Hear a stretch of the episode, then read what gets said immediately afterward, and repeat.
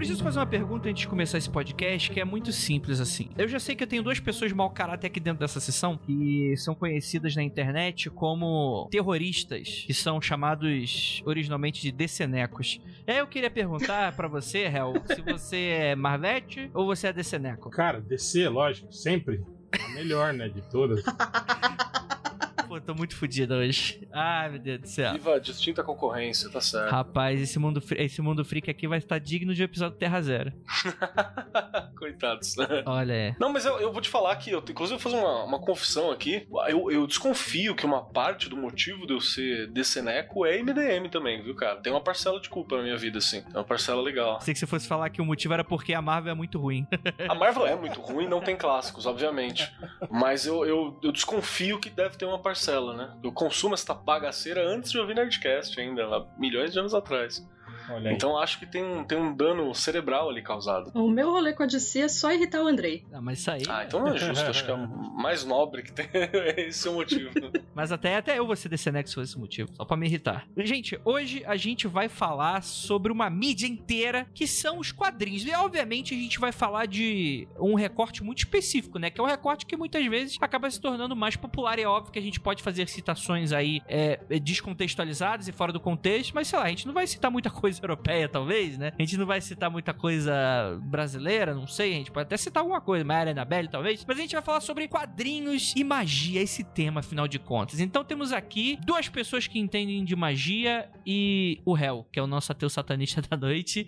E hoje a gente vai debater, afinal de contas, nos quadrinhos existe magia de verdade? Está sendo debatido? Afinal de contas, quadrinhos é a porta de entrada para esse e outros satanismos? A gente vai falar mais sobre isso logo depois da vinheta e vambora.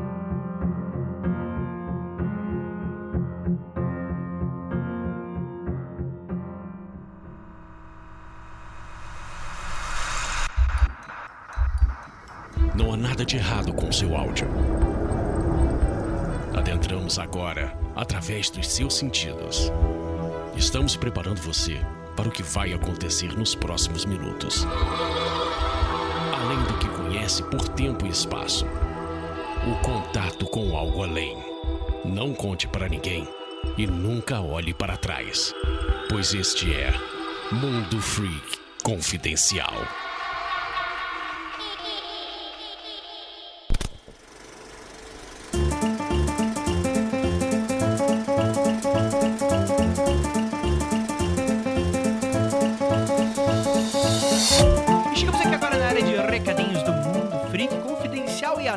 Notícias e coisas mil, mas hoje vai ser bem rapidinho. Primeiramente, agradecer muitíssimo a sua audiência, agradecer muitíssimo você está aí recomendando, comentando, ou que você está aí quietinho como um ninja silencioso, mas está escutando a gente. Um grande muito obrigado para você. E se vocês considerarem é, apoiar a gente de alguma maneira a mais, a gente tem as nossas plataformas de apoio. Lá no apoia.se barra confidencial, você encontra metas e recompensas que melhor te agradam. Com mínimo de 5 reais um pequeno cafezinho aí no seu mês, ou uma passagem de ônibus só de ida, né? Infelizmente, né? Você não tem nem a volta, de tão barato que é, assim, uma assinaturazinha do Mundo Freak, porque é isso, é como se fosse, uma, como se você assinasse uma revista. Lembra quando você tinha o Mundo Estranho na banca? Super interessante, acho que ainda tem na banca, né?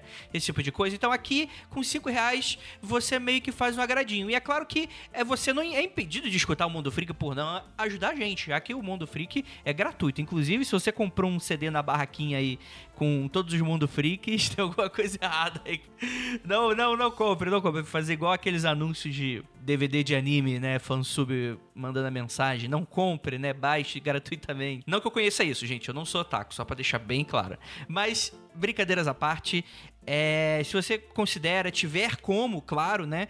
Você pode, com mínimo de 5 reais, participar dos nossos grupos secretos, é, ver as gravações ao vivo quando estão acontecendo. Além, é claro, de saber notícias, ter sneak peeks das coisas que a gente está aprontando por aqui e coisas nesse sentido. E, é claro, o nosso muito obrigado. E também ajudar com metas que a gente tá batendo, cada uma maior que a outra. Criptologia, cara, muita coisa bacana que aí tá saindo. Gente, deixa eu fazer um pequeno anúnciozinho, porque a gente tá fazendo já algumas semanas que, por causa da quarentena, a gente sabe que grandes ouvintes nossos, né, pessoas que a gente admira muito, que são é, ilustradores, artistas e pessoas que, infelizmente, acabaram tendo é, o seu lado profissional afetado por causa da pandemia, a gente está fazendo aqui uma série de, de, de anúncios rápidos para falar um pouco dessa galera. E caso você queira encomendar um print, caso eles ofereçam, se eles tiverem um catarse para vocês assinarem, coisas assim, avaliem também porque são pessoas maravilhosas. Eu, por exemplo, vou falar hoje da Batatinha Fantasma. Inclusive, grandar, mandar um grande beijo aqui pra Carol e pro Remédios, que é um casal maravilhoso, um casal tesudo aí que dos artistas que a gente sempre se encontra. Inclusive, estão muito próximos da gente nessa quarentena. É, e, cara, eles fazem umas tirinhas muito legais voltadas para relacionamentos. Então a gente sabe que no momento que esse podcast está saindo já é dia dos namorados. Mas caso você não tenha comprado, a namorada ou o namorado ficou chateado, você pode dar de presente ainda um pouquinho atrasado, mas uma pequena lembrança dessa, desse dia maravilhoso, né? Porque que acontece, né? No site deles, que eu vou deixar aí para vocês, é uma loja que vai ter de tudo, né? Vai ter pôster, vai ter imã de geladeira, vai ter kit de adesivo, vai ter inclusive o livrinho de tirinhas deles. Inclusive são tirinhas muito legais. Inclusive tem menção a Iri Andrei dentro do livro, mas vocês vão ter que achar para ver onde que tá, não vou falar a página, mas tá muito legal. E o que, que é bacana? Eles estão fazendo aqui, um dos itens da loja deles é o pacotão solidário que, mano, é um preço super módico, que você vai receber um kit. Além do livro, você vai ter diversos dos itens que eles estão vendendo e parte da verba arrecadada vai para o projeto Sobrevivendo ao Corona, que ajuda famílias em situações de vulnerabilidade nessa pandemia, proporcionando alimentos, kit de higiene e tal. Ficará disponível até dia 30 de junho desse ano. Então, aproveitem e aproveitem esse pacotão que, cara, tá com preço super promocional. Ou caso você queira algo mais em conta, você tem só o livro, você tem só os adesivos. Mano, o, o traço desse casal fofo é muito demais. Então, mandar aqui um grande abraço para eles. Se vocês se interessarem, vocês podem ir lá no lojabatatinha.iluria.com. Eu vou deixar aí. E se vocês quiserem seguir o trabalho deles, né, que eles lançam as cheirinhas também é, de maneira gratuita online. Você vai lá no Instagram deles, no Batatinha, no singular, Fantasma. Batatinha Fantasma, tudo junto, que eles também postam lá no Instagram. Então é isso, gente. Muito obrigado e bora lá escutar esse episódio. Ficou maravilhoso e gigantesco. E tira a poeira aí dos seus quadrinhos e bora ler.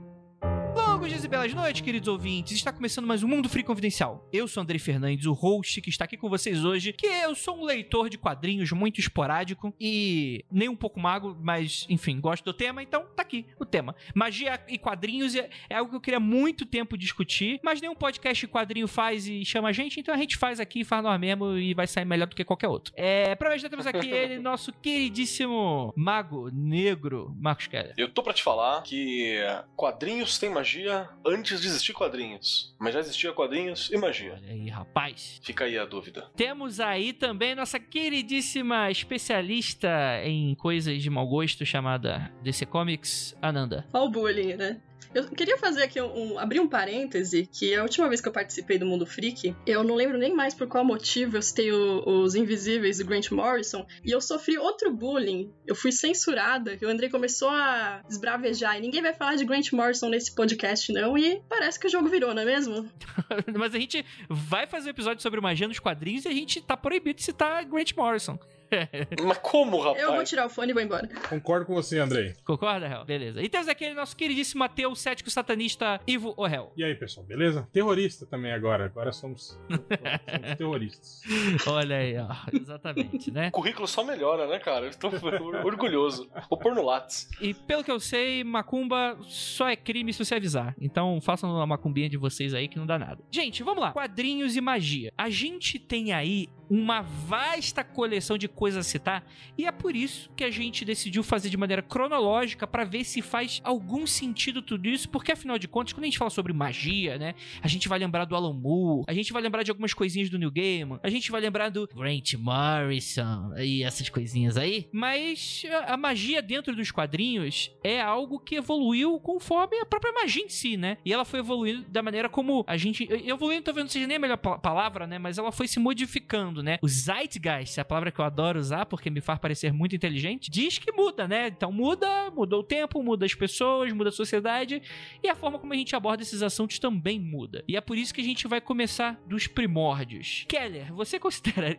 agora aqueles momentos para bater os 40 minutos, daqui a 40 minutos a gente começa a pauta mesmo. Mas aquela pergunta de início de podcast.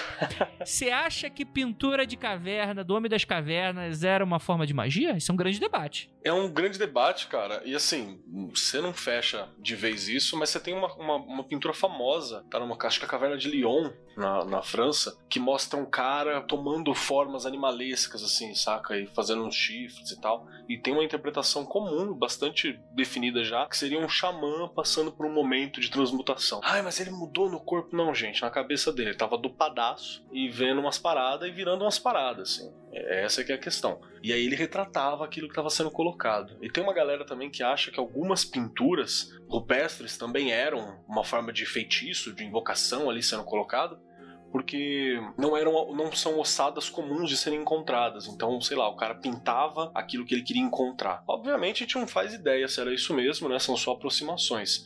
Mas, porém, contudo e todavia, quando chega no Egito, lá, a mistura, a raiz de tudo, você já vai ter vários truques mágicos, inscrições sagradas num formato muito próximo do que a gente chama quadrinhos aqui, né? Tanto lá quanto no, na galera ameríndia, né? Aqui na, na Mesoamérica. Você vai ter uns formatos que são extremamente semelhantes.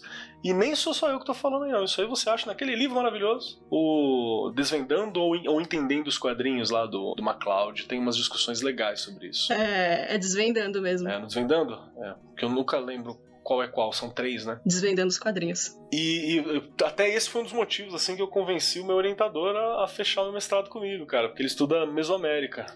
Aí eu falei, tá aqui, ó, tá perto, tem uma proximidade, faço duas páginas falando disso. Aí ele fechou comigo. Você concorda, Hel? Cara, eu acho que o, falar sobre, especificamente sobre, sobre a gênese do quadrinho é, é, meio complicado, assim, mas eu acho que não vai tão longe, não. Eu acho que isso tá mais, tá mais voltado para pro início das, das ilustrações modernas, né, tal, né? E, e sobre o Keller tava falando aí do, do xamã se transformando numa criatura meio humana, com chifres e tal, podia ser também só um Homem das Cavernas que desenhava mal, né, cara? Tentou desenhar Thank you.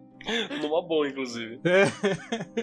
Tentou desenhar um antílope e fez meio errado e tal. não sei, cara. Tipo, é arte rupestre, sei lá, né, cara? Representava alguma coisa, né? Ou talvez não, sei lá, fosse só os caras, né? O início ali da, da, da escrita, né? Da, de, de você representar o seu cotidiano de algum modo, né? Expressar isso, né? Putz, cara, eu não sei se toda arte sequencial é relacionada a quadrinho, pode ser considerada quadrinho, né? Se toda história contada em sequência é quadrinho, o que determina o que é quadrinho? É, tem uma discussão longa aí, né? Principalmente a parte do. Ah, caralho. Se o quadrinho se encaixa na literatura ou não, ou é uma mídia nova, né? Um, apesar de que é. hoje já é, já, já, é meio enfadonho falar sobre isso, né? Meio que já, já se tem um consenso. Sim, sim. Que sim. o quadrinho é uma arte independente, né? E aí fica difícil colocar, assim, um, um, marco, né? De como começou. Porque aí você vai ter que entrar em vários outros pormenores de definição e tal. E aí a gente não sai do lugar também, né? É, tipo assim, pro quadrinho tem-se por conveniência usar o Yellow Kid, né? Que, é, que foi a primeira vez que usou, tipo assim, um balão de fala, né? Dentro de uma história em quadrinho. Até então você tinha é, é aqueles quadrinhos com o texto escrito no rodapé, né? Tipo assim, né? Mas o Yellow Kid foi o primeiro que, usou, determinou o uso de um balão de fala, né? Direcionando para a boca do personagem. Né, e a partir daí considera-se que o que veio depois disso é, é, é, história em quadrinho e antes, sei lá, era charge, ilustração, né? Alguma coisa uhum. assim. É, porque tem essa semelhança mesmo que tem que fazer essa discussão, né? Porque foi uma das coisas, inclusive, eu tive que definir logo no começo, assim, do trabalho, que era para falar da diferença entre quadrinhos, charge e tinha mais uma outra parada que eu coloquei que eu já não me lembro. Mas era para justamente fazer essas distinções, né? Porque como é, são tudo muito esteticamente semelhante, é fácil você ter uma, uma confusão sobre, sobre essa essa estrutura toda, né? Por exemplo, a, a Laerte é uma coisa que a gente vê em comum. A gente fala assim, ah, não, a Laerte é chargista, já vi gente falando tal, tal. Não, ela é quadrinista, o que ela faz é arte sequencial, né? É que às vezes ela faz arte sequencial com um quadrinho, mas é. O problema também dessa convenção do balão é que, posteriormente, né, se produziu muita arte sequencial, né, e quadrinhos, né, assim, em que você não usava falas, por exemplo, né, você, você desencadeia uma ideia ali com base na representação gráfica dos desenhos em sequência de quadrinhos, sem necessariamente usar fala, e a pessoa olha aquilo e entende aquilo, né, o que tá acontecendo, né. Daí tem pessoas que consideram isso quadrinho, aí tem pessoas já que que acho que, ah, não, isso talvez não seja quadrinho, isso talvez seja, seja só um, um, ilustração sequencial. As pessoas usam muito o, o, tema da, daqueles vitrais que, que mostravam lá a crucificação de Cristo, por exemplo, né? Sim, sim. Tipo, é. aquilo é praticamente uma história em quadrinho, né, cara? Você vê ali todas as passagens né, em ordem cronológica do que aconteceu, né? Isso tem muito em, em igrejas, né, tal, né? E tipo, mas no caso você não considera isso quadrinho, né, exatamente. Então é, ainda é um terreno muito nebuloso, muito cheio de incertezas e debates. E ainda tem uma parada que é bem polêmico também, que você acha sempre a galera falando. É, é, muito comum se falar que o Real mesmo puxou, né? O Yellow Kid, né? Como sendo uma das primeiras paradas em quadrinhos. E tem a discussão se não foi aqui no Brasil o Angelo Agostini, né? Eu a... tava tentando lembrar o nome dele agora. Com as inscrições dele, é porque tem uma teoria aí, uma teoria. Tem não, é documentado, né? Que o Angelo Agostini ele fez uma coisa muito semelhante muito próximo, tipo 20 anos antes, assim. Eu não me lembro exatamente a idade. Agora também não vou. Século XIX também, né? É, o, é, é bem próximo da, do período que o Outcast, acho que é o nome do cara, Outcat, não lembro do, do Yellow Kid. É bem próximo do período em que o, o mano do Yellow Kid faz. É Outcalt. É bem próximo aqui, ó. O Outcalt faz em 1894 na revista Truth e o Agostini teoricamente, ele lança uma paradinha em 64 ou 65. Então ele seria antes, mas tem aquele rolê, né? Aconteceu aqui, então não aconteceu no mundo, né? Tem que acontecer no eixo europeu, Estados Unidos, para ter acontecido de verdade. Rolê Santos Dumont, né? Esse naipe. Mas é muito bacana, cara. Esse é o, esse é o quadrinho moderno. Eu acho isso muito bacana porque a minha pergunta acabou se transmutando, né? Você tinha perguntado de magia. É, de magia e arte rupestre, porque é, é muita questão do debate mágico e esse é um dos motivos do porquê eu chamei o réu também para bater esse papo aqui com a gente. Porque a Nanda também mexe com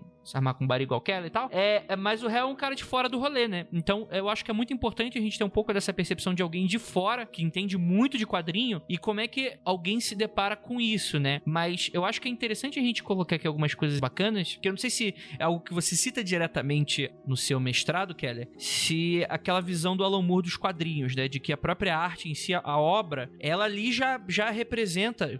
Representa não, ela em si é, o ato, é um ato mágico, né? Que essa é. coisa de você transmitir conhecimento e passar para frente é algo que é um debate no meio também muito muito grande, né? Tem gente que fala, não, magia é só com gnose, é só com técnica, você tem que saber o que tá fazendo, enquanto outros vão mais para essa linha do Alan Moore de que a arte, né? A arte, o conhecimento, a técnica escrita, né? E por aí vai, né? Então, você pegar esses conceitos de é, pictografia e, e, e, você tornar isso um meio que um, meio mágico que no início da, nosso, da nossa história como civilização, quem mexia com isso, é, ao que tudo indica a maioria dos estudos quanto a diversos povos, eram pessoas muitas vezes sacerdotes, clérigos, xamãs e coisas nesse sentido, né? Enquanto o, o habitante normal ia para caçar, ou ia fazer uma colheita, ou ia cuidar de alguma outra coisa, ou ia guerrear e tal, o xamã ia ficar desenhando na caverna, ia pegar um papiro, sabia ler. É, pirando na batatinha. Né? Esse tipo de coisa, né? É, é, você acha que faz sentido essa perspectiva, Keller, Edu? Então, cara, o Alan Moore ele faz uma, sei lá, uma gênese própria, né? que nesse rolê que eu falei sobre as escritas nas paredes e tal, isso é bem Alan Moore mesmo. De falar do Egito ser o início dos quadrinhos, Prometeia tem muito disso. Obviamente ele não tá falando que é exatamente aquilo, mas tá dizendo que é uma linguagem aproximada e que tem uma estrutura parecida, né? E ele não é maluco, né? Ele tá tirando isso de, de outras referências que ele tá colocando. Aliás, ele é maluco, mas ele é um maluco com algum, algum embasamento teórico. é, então ele tá tirando algumas paradas dali. Você vai ter alguns historiadores mais recentes hoje, especialmente os mais pops, que vão concordar com essa questão da relação entre o intelectual e a criatividade, né? Que tem uma, tem uma relação bem intrínseca entre isso. O Yuval Harari, que vira e mexe a gente fala por aqui, tá todo mundo falando bastante do cara, é um cara que ganha um expoente pela facilidade de fala que ele tem, né? De escrita. Ele brinca muito com isso, né? Que os deuses surgem na hora que o ser humano desenvolve a revolução linguística, é, desenvolvimento da cognição, e ele começa a criar histórias para si mesmo. Só que as histórias são tão boas e é tão forte o poder disso que ele acredita na própria história e isso funciona como uma motivação, uma forma de controle, por aí vai. E pro Alan Moore, essa criação é magia, né? Essa, essa criatividade, essa capacidade de eu contar uma, contar uma história que, que suprime a realidade e constrói uma realidade nova em cima dela, né? Pro Alan Moore, isso é um processo mágico. Eu ia falar que tem meio a pega dos deuses americanos, isso, né? Total. De que esse inconsciente, essa crença coletiva inconsciente, digamos assim, cria de verdade a divindade e ela se alimenta desse, dessa veneração que foi criada, entende? É um troço meio, meio, meio estranho, assim, meio louco se você pensar, né? Mas, tipo, seria algo como, tipo assim, a,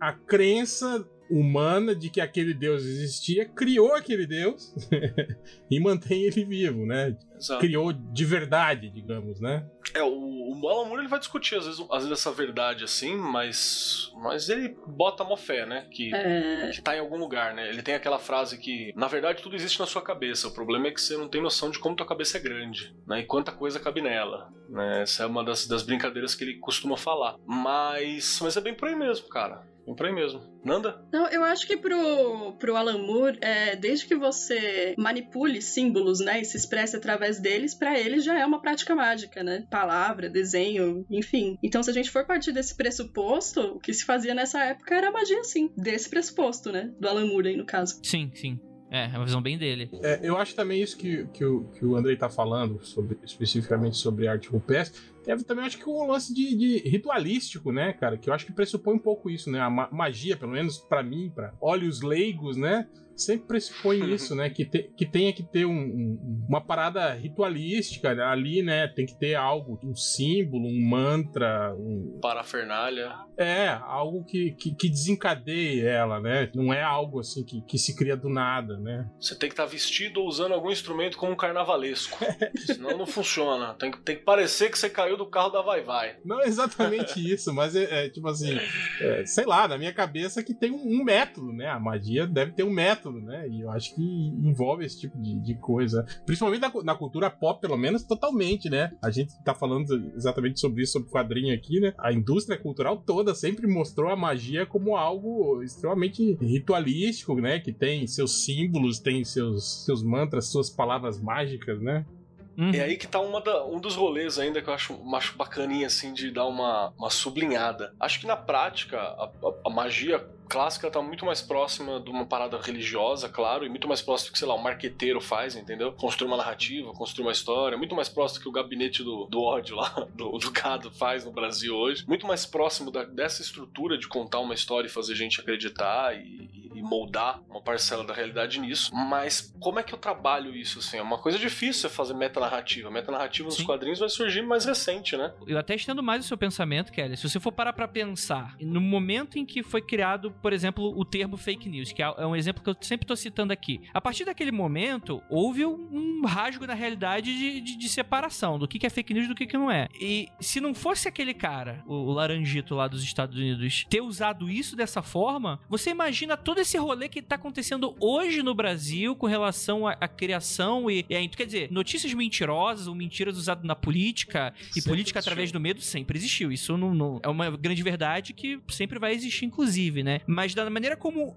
palavras e símbolos são utilizados, elas são feitos para engajar. E esse engaje, ele tem força, ele tem poder, né? Ele é algo meio inefável, né? Ele é algo que meio que inalcançável. Você não consegue tocar um símbolo, você consegue representar ele. E esse símbolo te enche de poder. Isso, em teoria, não seria equivalente à magia, né? É, você rezar, por exemplo, você, ok, todo mundo sabe o que é rezar, porque a gente tá imerso aqui numa cultura completamente cristianizada, né? Religiosa da coisa toda e tal. E obviamente a gente não questiona muito, porque beleza, ok, é a fé do cara. Mas a, é, mas a gente não presta atenção quando, sei lá, a fé do cara fez o cara ir um pouco mais longe em algo. Que é algo que não é que a pessoa que não tem fé não tenha. Tem para algumas outras coisas, né? Sei lá, e aí é o que eu queria, gostaria de puxar um pouco para esse lance do rolê mágico. Se um cara que lê quadrinhos de super-homem e se sente completamente empoderado, né? Do tipo, cara, esse cara, ele tem algo pelo que ele luta, ele tem essa crença e eu gostaria. E, tipo, você leu isso durante sua adolescência inteira. Basicamente, sua personalidade se moldou em volta disso. Ou muitas vezes o seu campo moral e ético se moldou em volta disso. Obviamente, não apenas disso.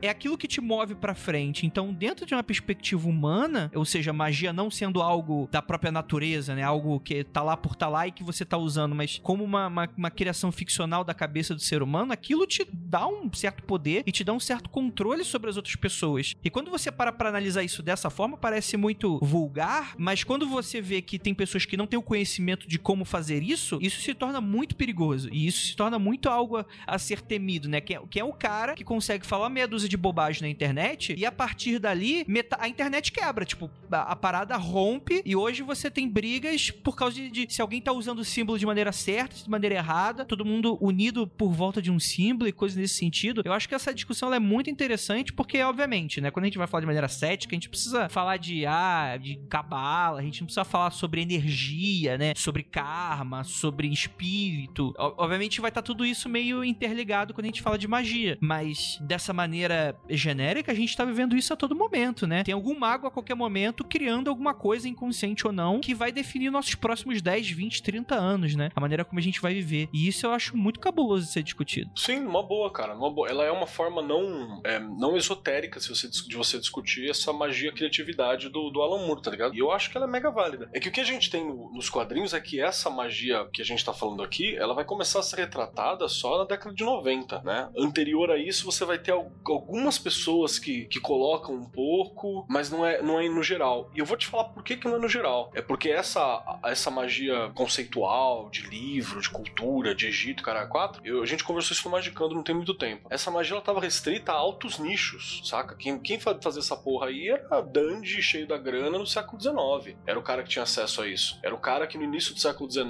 do século XX, é o cara que tava com muita grana, que tava com a vida feita, porque o maluco falar, ah, vou parar aqui para aprender hebraico, para viajar o mundo para estudar essa, tem que estar tá com a vida muito ganha, né? Isso vai começar a mudar esse eixo agora. Acho que a gente vai ter produções a respeito disso com um olhar mais de baixo, assim, agora, para os próximos anos, que vai começar a surgir material a esse respeito. Porque antes disso era tudo alta elite. E quem escrevia quadrinho não era elite, né? Quadrinhos, vamos lembrar que ele uma forma cultura de massa, né? É, cultura de massa, baixíssima de entretenimento, baratíssimo, tosqueira, mal feito. O cara que arranjava esse trampo não era bem visto. Revista Pulp, lembra que o Lovecraft tinha vergonha de escrever para revista Pulp, né, que vai ser uma das mães do quadrinho ali. Então, é por isso só vai chegar no, no quadrinho essa linguagem mesmo com Alan Moore, literalmente. É, o que aparecia ali era aquela coisa que influenciou muitos quadrinhos, né? Aquela coisa circense. Se a gente for colocar numa ordem cronológica, foi interessante para mim, não sei se para vocês foi também, observar, tipo, a diferença de como a magia é abordada, né? A mística, de acordo com cada época nos quadrinhos, né? Se a gente for usar esse lance de separar por eras, igual tá na pauta aqui, é isso que o Keller falou agora, de como a percepção da magia na Era de Ouro, por exemplo, começa ali na década de 30, final da década de 30, era muito mais fantasiosa, né, da magia. Era uma visão fantasiosa que o ocidental americano do que ele considerava místico, do que ele considerava misterioso, né? Aí você vê a presença ali de elementos de cultura asiática, de cultura de vários povos da África, que na verdade eles não sabiam muita coisa, mistificavam, fantasiavam pra caramba e realmente ficava essa parada bem circense. Não se separava magia da mágica, né, do que você vê no circo, assim. É muito curioso. Curioso também é acompanhar a evolução disso, né, com, ao longo dos anos, assim. Mas eu concordo com o Keller, que acho que antes da década de 80 e antes do rolê do Alan Moore, não havia nada parecido em termos de abordagem. Exatamente. Pra você ter uma noção, você começa ali, compara, sei lá, o Mandrake, o Mágico, que é uma das primeiras coisas que a gente tem aqui na pauta, que é um cara todo, né, mandrake, o mágico, todo oriental, todo bizarrinho, assim, aquela... Ele é um mágico, de fato, né, com roupa de mágico, de fraque, de cartola e Exato, tal. então, e, e, ele fala lá do, tem os paradas da Xanadu, do, do, que é o Palácio de Xanadu, né, tem umas coisas assim, é, é, bem, bem circense, e vai acabar, sei lá, no baterista que é de um quadrinho do Warren Ellis, bem recente, e, e que é um cara que ele olha e fala assim, não, não, magia é só uma forma de informação, e ele tá, tipo, controlando informação porque ele é um puta de um hacker, saca? Então é uma outra, é, é uma evolução do próprio conceito, assim. E eu acho que é interessante, né? Porque quando a gente vai falar sobre quadrinhos e tal, e novamente, a gente vai falar desse recorte mais americanizado, que é o que muito que a gente a gente acaba sendo influenciado aqui, né? A gente tem esse o surgimento do Mandrake, que foi em 1934, no que é chamado de Era de Ouro dos Quadrinhos. Já, eu vou pedir para você explicar aqui pro nosso ouvinte, que muitas vezes ele pode estar muito de fora desse rolê e tal. Mas qual é, qual é dessa parada da- dessa divisão entre era de ouro, era de prata, era de bronze? O que, que você acha? Cara, isso é meramente pra facilitar, tipo assim, o, o- pra você estipular um, um, um período de, de, de estudo, assim, né, cara? A gênese, da gênese do quadrinho até ali a criação dos. o início dos, dos super-heróis. Quer dizer, os super-heróis também tem uma outra, uma subclassificação, né? Mas, tipo assim, costuma se dizer isso, né? De, de modo geral, da criação dos quadrinhos lá do Yellow Kid até o- a criação do primeiro super-herói lá do Super-Homem, você tem ali a Era de Ouro, né? Depois da Era de Prata, você tem a retomada dos quadrinhos ali no- na década de, de 50, 60, né? E a Era de Bronze já depois, né? De, depois que passou isso e com os- o novo quadrinho, né? Surgindo ali por volta dos anos 70, pro- indo pros, an- pros anos 80, né? É, e isso é muito interessante porque nesse, nessa era de ouro a gente tem muito essa influência da, do pulp, né? É, totalmente. Então, é, pra gente é muito, é, é muito difícil pra gente imaginar quadrinho e americano sem imaginar super-herói, mas é. Tem, tem muito mais o. o- o- essa, essa época é muito daquela época daqueles heróis. Heróis que. de ficção científica, né? No ar, às vezes. É, né? tem muita coisa no ar, que são as histórias de detetive, né? E aí você vai ter essas histórias também dos guerreiros. É, histórias de terror também, né? Isso. Sim. O quadrinho em si, ele não era necessariamente coisa pra criança nessa época, né? O quadrinho nunca foi pra criança, é bom a gente deixar isso bem claro, assim. Mas hoje em dia, muito estigmatizado essa coisa, ah, super-herói pra criança, pra adolescente. Sabe o que é? Mas os velhos também não brigavam por causa dessa merda, não, viu? Não ficava nem que fosse, mas o Mandrake. É, é, eu vou te dizer que o super-herói, especificamente, ele foi uma criação meio que voltado para o público infantil, sim, né? Ele foi, ele foi sendo a continuidade dele que começou a. A crescer com o público, né? Exatamente, né? Mas a, a princípio você tinha algo voltado só para o público infantil, sim, né? Histórias fantasiosas de homens lá com, com roupas coloridas, né? É que Uhum. o- os pulps, eu acho que ele era uma coisa que. O pulp hoje estaria no Young Adult, né? É, essa seria a parada. É, é, o Pulp, sim, eu concordo com vocês, que é- era uma outra pega, né? Eu tô falando especificamente dos super-heróis, né? Sim, sim, não, é que eu tô falando, tipo sim. assim, hoje em dia, né, é algo que é comum pra todas as idades e tal. Mas a gente tem essa peste, né? Não, quadrinho é coisa de criança, quadrinho é coisa de criança. Quadrinho... Porque quando a gente começa a falar de quadrinho aqui, se a pessoa tem esse pensamento. E é coisa de criança também. tipo, assim, não boa, assim. Não, é, tam... é também. tá, eu- eu- Coisa de adulto é pagar conta. Mas nem precisa ir muito longe, Andrei. Na, na universidade, quando eu fui fazer meus trabalhos de conclusão sobre quadrinho, a primeira coisa que o meu orientador potencial falou foi isso. Mas quadrinho não é coisa de criança? Como que você vai trabalhar com isso na universidade? Tipo, né? meu, já era anos 2000 isso aí. Não foi É, ontem, uma né? pessoa instruída, né? é, exatamente, né? É, esse tipo de pensamento é muito comum, né? Na academia até hoje, assim, você ainda tem, assim, pessoas, Até hoje, cara. os mais conservadores, assim, torcem o nariz mesmo pra, pra esse tipo de, de estudo, assim. Não, com toda certeza. Não, não. E não apenas na academia, né? Para muita. Tem muito pai aí que compra um quadrinho e não entende quando. É, pro senso comum é exatamente isso Sim, também, né? Compra um Hellblazer ali pra criança. Compra um Preacher ali pra criança. É, Pai, o cara de cu. é, mas eu acho que é, direto a gente vê esse tipo de postagem, né? Eu acho que algum tempo atrás tinha uma mãe aí que, tava, que, que fez um, um Aue nas mídias sociais porque ela comprou uma revista X pro, pro filho e aí mostrava uma cena. Ah, foi o rolê do Felipe Neto. Não foi o rolê do Felipe Neto lá? Que ele foi na Bienal, que ele foi na Bienal comprar um quadrinho do X-Men e tava dois caras se beijando. É, exatamente. Dois Sim, personagens sim, homens sim. se beijando e ela achou aquilo revoltante, que o filho dela, de, de, de seis anos, não podia ver aquilo. Aí falaram, ó, minha senhora, mas a revista não é indicada pra uma criança de seis anos. né? Culpa é da senhora, que é uma mãe relapsa. O que eu, inclusive, acho um erro, né? Se a, se a criança tá sendo, tá sendo exposta a beijo normal na novela, não é nenhum problema. Mas sim, obviamente, né? Não era nem pro público é, geral, assim, né? Mas eu acredito, inclusive, que mais por causa da violência do quadrinho do que exatamente pelo, pelo, pelo, pelo teor de- desse tipo de coisa, né? Hey, it's Kaylee Cuoco for Priceline. Ready to go to your happy place for a happy price? Well, why didn't you say so? Just download the Priceline app right now and save up to 60% on hotels. So, whether it's Cousin Kevin's Kazoo concert in Kansas City, go Kevin, or Becky's Bachelorette Bash in Bermuda, you never have to miss a trip ever again. So, download the Priceline app today. Your savings are waiting. Go to your happy place for a happy price. Go to your happy price, Priceline.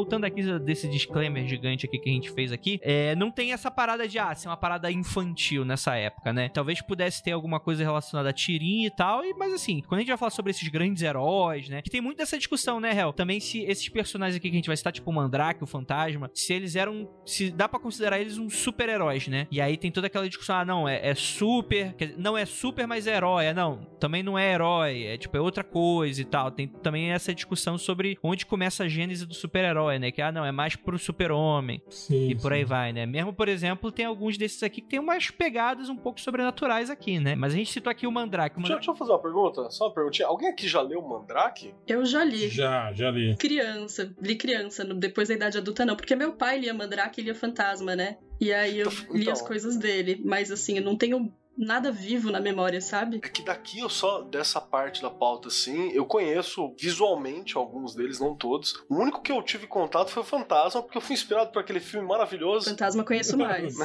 Do Opa! Billy Zane. É, que a gente deve falar daqui a pouquinho, que é maravilhoso. Tem alguns ensinamentos ali que eu quero citar. E aí, tipo, na minha cabeça, eu associo o Mandrake ao Zatara, pai da Zatanna, né? Que nem tinha, mas é uma, é uma homenagem. Que é né? bem parecido de, de estética, né? É, na minha cabeça é uma homenagem, né? É, é onde eu associo, assim. Mas beleza, desculpa, André, só porque fiquei na dúvida. Não, é mais isso mesmo. Eu acho muito interessante, porque era essa época que tinha muito esses rolês aí de ilusionista, né? Obviamente tem ainda hoje, né? Mas quando a gente lembra desse o mágico clássico, né? A gente lembra muito desse cara de fraque, de cartola, né? Com bengala, né? Que a bengala se transforma em alguma coisa, né? E coisas desse sentido, né? É- era bem o auge desse, dessa nova moda de você entreter as pessoas, né? Então é interessante você notar, né? E aqui ele eu acho que não, ele não é mágico em si, né? Ou é mágico? Ele é uma mistura de detetive com mágico, É. com prestidigitador, com hipnólogo, um monte de coisa. Era tipo o casal 20, que era um casal que resolvia coisas assim, né? Tipo, ele também era um mágico que era envolvido em alguma coisa e aí ele tinha que resolver a, a parada. Mas isso que você tava falando, do- especificamente da, da, da questão da magia, é legal a gente perceber como isso também mudava, assim, né? Conforme, é, não só a época, mas conforme os escritos ou a própria acomodação do personagem, né? Do tipo, você já vê nas, nas histórias em quadrinho o Mandrake fazendo uma infinidade de coisas, assim, né? Desde materializar, desmaterializar coisas, se teletransportar e fazer coisas desaparecerem, aparecerem, e, sabe? Tipo Uhum. assim, é conforme a conveniência do roteiro da, da, da- da história, né? O que, o que precisa, é- o poder dele faz, né? Mas aí, com o passar do tempo, isso meio que foi. Você vai criando um cano, né? É meio como o Superman, né? Vocês lembram? Teve uma época que ele tinha, tipo assim, qualquer tipo de poder, né? E aí É, chega sim. uma hora que você precisa delimitar isso, né? Eu acho que com o Mandrake eu lembro que aconteceu um pouco isso, e aí chegou uma época que ele virou só, tipo assim, virou meio que um hipnólogo ilusionista. Ele podia criar ilusões e hipnotizar pessoas, né? Era isso que ele fazia, assim, no- no- no- até onde eu, eu, eu li, assim, né? Mas vira e mexe acontecia alguma coisa, assim, ele, ele fazia alguma coisa diferente, né? Na, na- na- nas histórias dele, né? Relacionada a essa magia, entre aspas, né? O próprio Lee Falk, que é o autor né, do, do Mandrake, ele, ele restringiu mesmo com o passar do tempo. Quando ele começou, ele realmente realizava mágicas reais, né? Sobrenaturais. E aí, com o tempo, o autor abandonou isso e deixou o herói só fazendo truque mesmo. Ilusão, hipnose e tal. Tornou um pouco mais verossímil, assim. Então, mas é que essa também é outra característica legal pra gente falar do que era essa, essa parada pulp ainda, né? Essa era de ouro aí. Que o Batman, por exemplo, ele não é um personagem da era heróica seguinte, né? Da, da era seguinte. Ele é um personagem que tem a raiz dele também aqui na parada pulp. Por isso que ele é um detetive, né? Sim, sim. É a Detective Comics, né? A DC era essa parada, era essas histórias que, que é pra você descobrir coisa, pra mostrar, olha, como uma pessoa inteligente, né? Olha, um cara ligeiro e tal. Inclusive, eu quero aqui deixar pra, pra galera que estuda termos e por aí vai, que aqui em São Paulo existe um termo, uma gíria de, de, de baile funk, uma gíria de quebrada, que é você tá mandrake. Sabiam disso? não, não sabia. É, tô eu entrando em sala de aula, eu falei, eita, professor, tá mandrake? Eu fiquei pensando assim, falei, caralho, por quê, né? O que que é? Demorou um tempinho assim pra pegar, mas o, o mandrake, ou é o cara que é ligeiro, bom em roubo, ladrão, arrebenta, espertão, ou ele é o cara que tá bonitão. Hum. Ou as duas coisas, né? Ou as duas coisas junto. Aí eu fiquei, fiquei feliz, né? Falei, bom, obrigado aí, cara. Tá mandrake, hein? Talvez tenha a ver com o fato do Mandrake ser muito elegante, né? E andar de fraque, e também ele ser um mágico, né? Que engana as pessoas, né? Eu quero acreditar que seja isso, cara. que Essa, essa é a minha, a minha cronologia pessoal. esse termo, né, de dar o mandrake, né, que o pessoal usa muito no futebol também, né, é exatamente isso, né, você enganar alguém, né. Então, eu acho que obviamente tem a ver com, com o lance do, do, do Mandrake e o mágico, sim, né? Apesar de que as mágicas dele não eram digamos que, eu vou inventar uma palavra aqui, enganatórias, né? Nas histórias dele era mágica de verdade. Tipo, as ilusões eram, tipo, apesar de se chamar ilusão, era algo que era de verdade. Né? Tangível, né? É, ele fazia aparecer mesmo, sei lá, um dragão, uma cobra gigante, alguma coisa assim, né? Como? Com magia. é.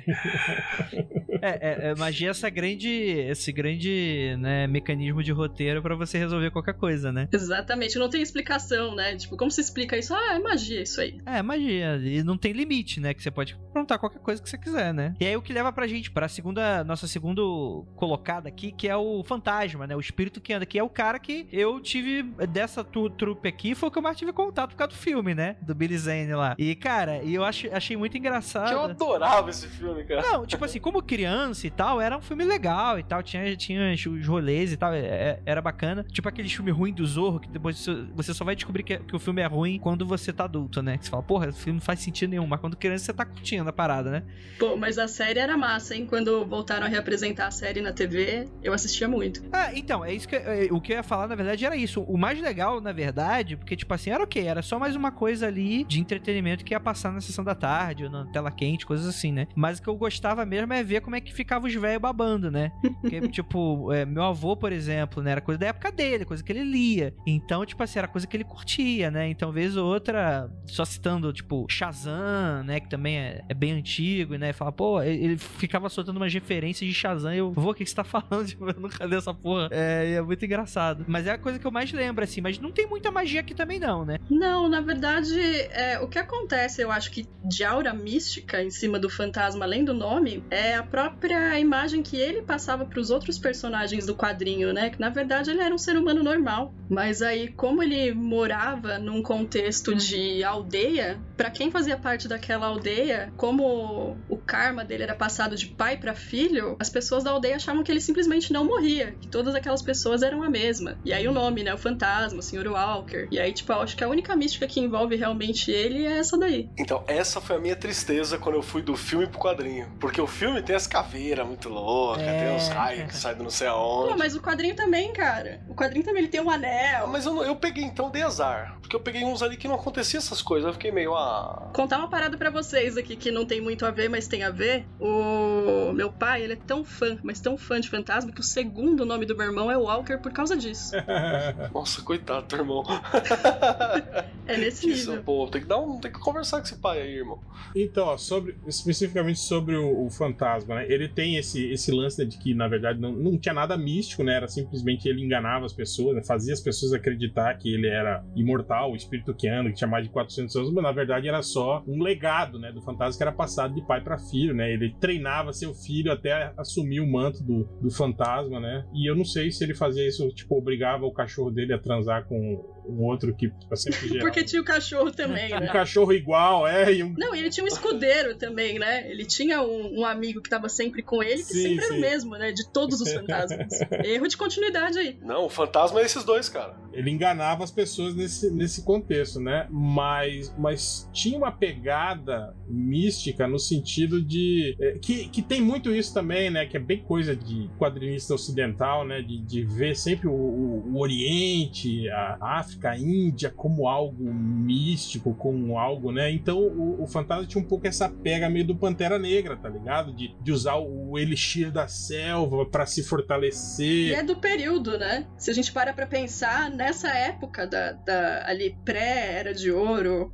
meados da Era de Ouro, isso é muito, muito presente mesmo. Sim, exótico, né? O exótico, né? Você sempre trabalhar muito com isso, né? Então tinha, tinha um pouco disso, né? Mas não sei se isso pode ser considerado exatamente magia ou só um, um upgrade de. Eu acho que é a percepção do que era magia, né? Nessa época. Sim. É, é mas tinha, tinha isso sim, viu? de, de, de de algo, tipo uns elixir que ele usava, umas paradas assim. né? Eu não sei se vocês lembram até que teve o desenho depois nos anos 80, que eram os Defensores da Terra, que juntavam o Flash Gordon, o Fantasma, o Mandrake. Cara, eu me lembro de ter visto isso. Naquele canal de coisa velha do Cartoon Network, não eu lembro. Tinha um canal Boomerang. passava no SBT. Eles lutavam contra o, o, o Ming, né? Que tava invadindo a Terra, né? Tipo, era meio que uma, uma liga extraordinária desses heróis primordiais aí, pré-super-heróis. Nossa, que legal. E o fantasma lá tinha poderes, assim, ele, ele, ele evocava a força dos. Tipo, a força do, do elefante, dos tigres, sabe? Ele conseguia, digamos assim, emular. Ele amplia, ampliava sua consciência e conseguia ganhar poderes animais, né? Tá copiando o homem animal. Ou talvez o Homem Animal copiou, viu? Porque eu acho que Olha tem aí. que olhar aí a data do desenho.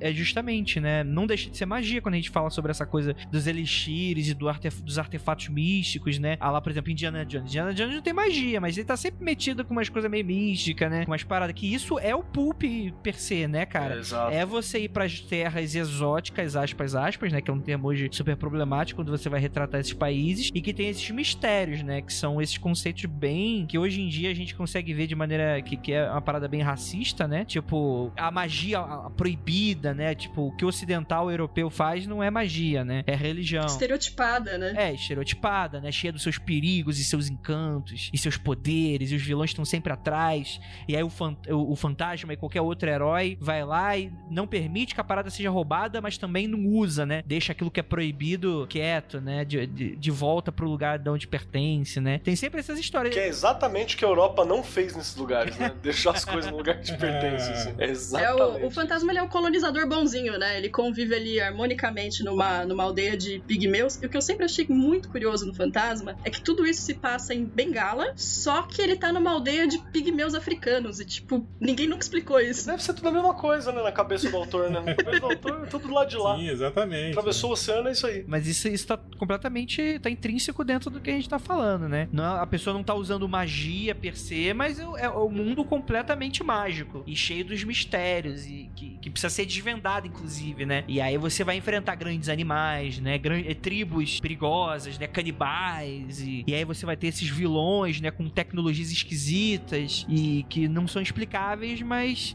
tá lá, né? É, o herói precisa enfrentar alguma coisa de proporções grandes, né? Que nenhum outro ser humano poderia fazer. O que nos leva aqui pro terceiro, que é o Merlin o Mago. Eu não sabia, cara. Ele foi criado pelo Fred Guardinier em 42. Não, lê a descrição. Lê a descrição que ela é maravilhosa. Usava seus poderes na frente de batalha contra nazistas e descendia do antigo mago da corte do rei Arthur. Eu não sei que porra é essa, mas eu adorei. Gente, esse, esse cara, na verdade, eu nem encontrei ele na internet quando eu fui fazer a pauta. Eu fui ver na enciclopédia dos quadrinhos que eu tenho aqui, folheando pra procurar mais coisa do Mandrake. E essa é a única citação que eu achei sobre esse cara. É porque deve ser uma merda também, né? O cara, Merlin Mago. Você pôr isso no Google hoje tá fudido, né? Merlin o Mago parece uma lista infinita, mas que combatia os nazistas e descendia ali do, do próprio rei, mago do rei Arthur. Acho que só esse. Não, de- deve sobrar pelo menos uns três, viu?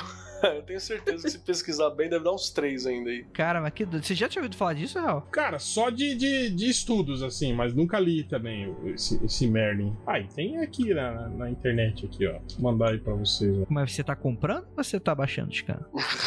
Não, não, só dei, dei um, um Google aqui. Tá no rapadura açucarada, né? Tá indo.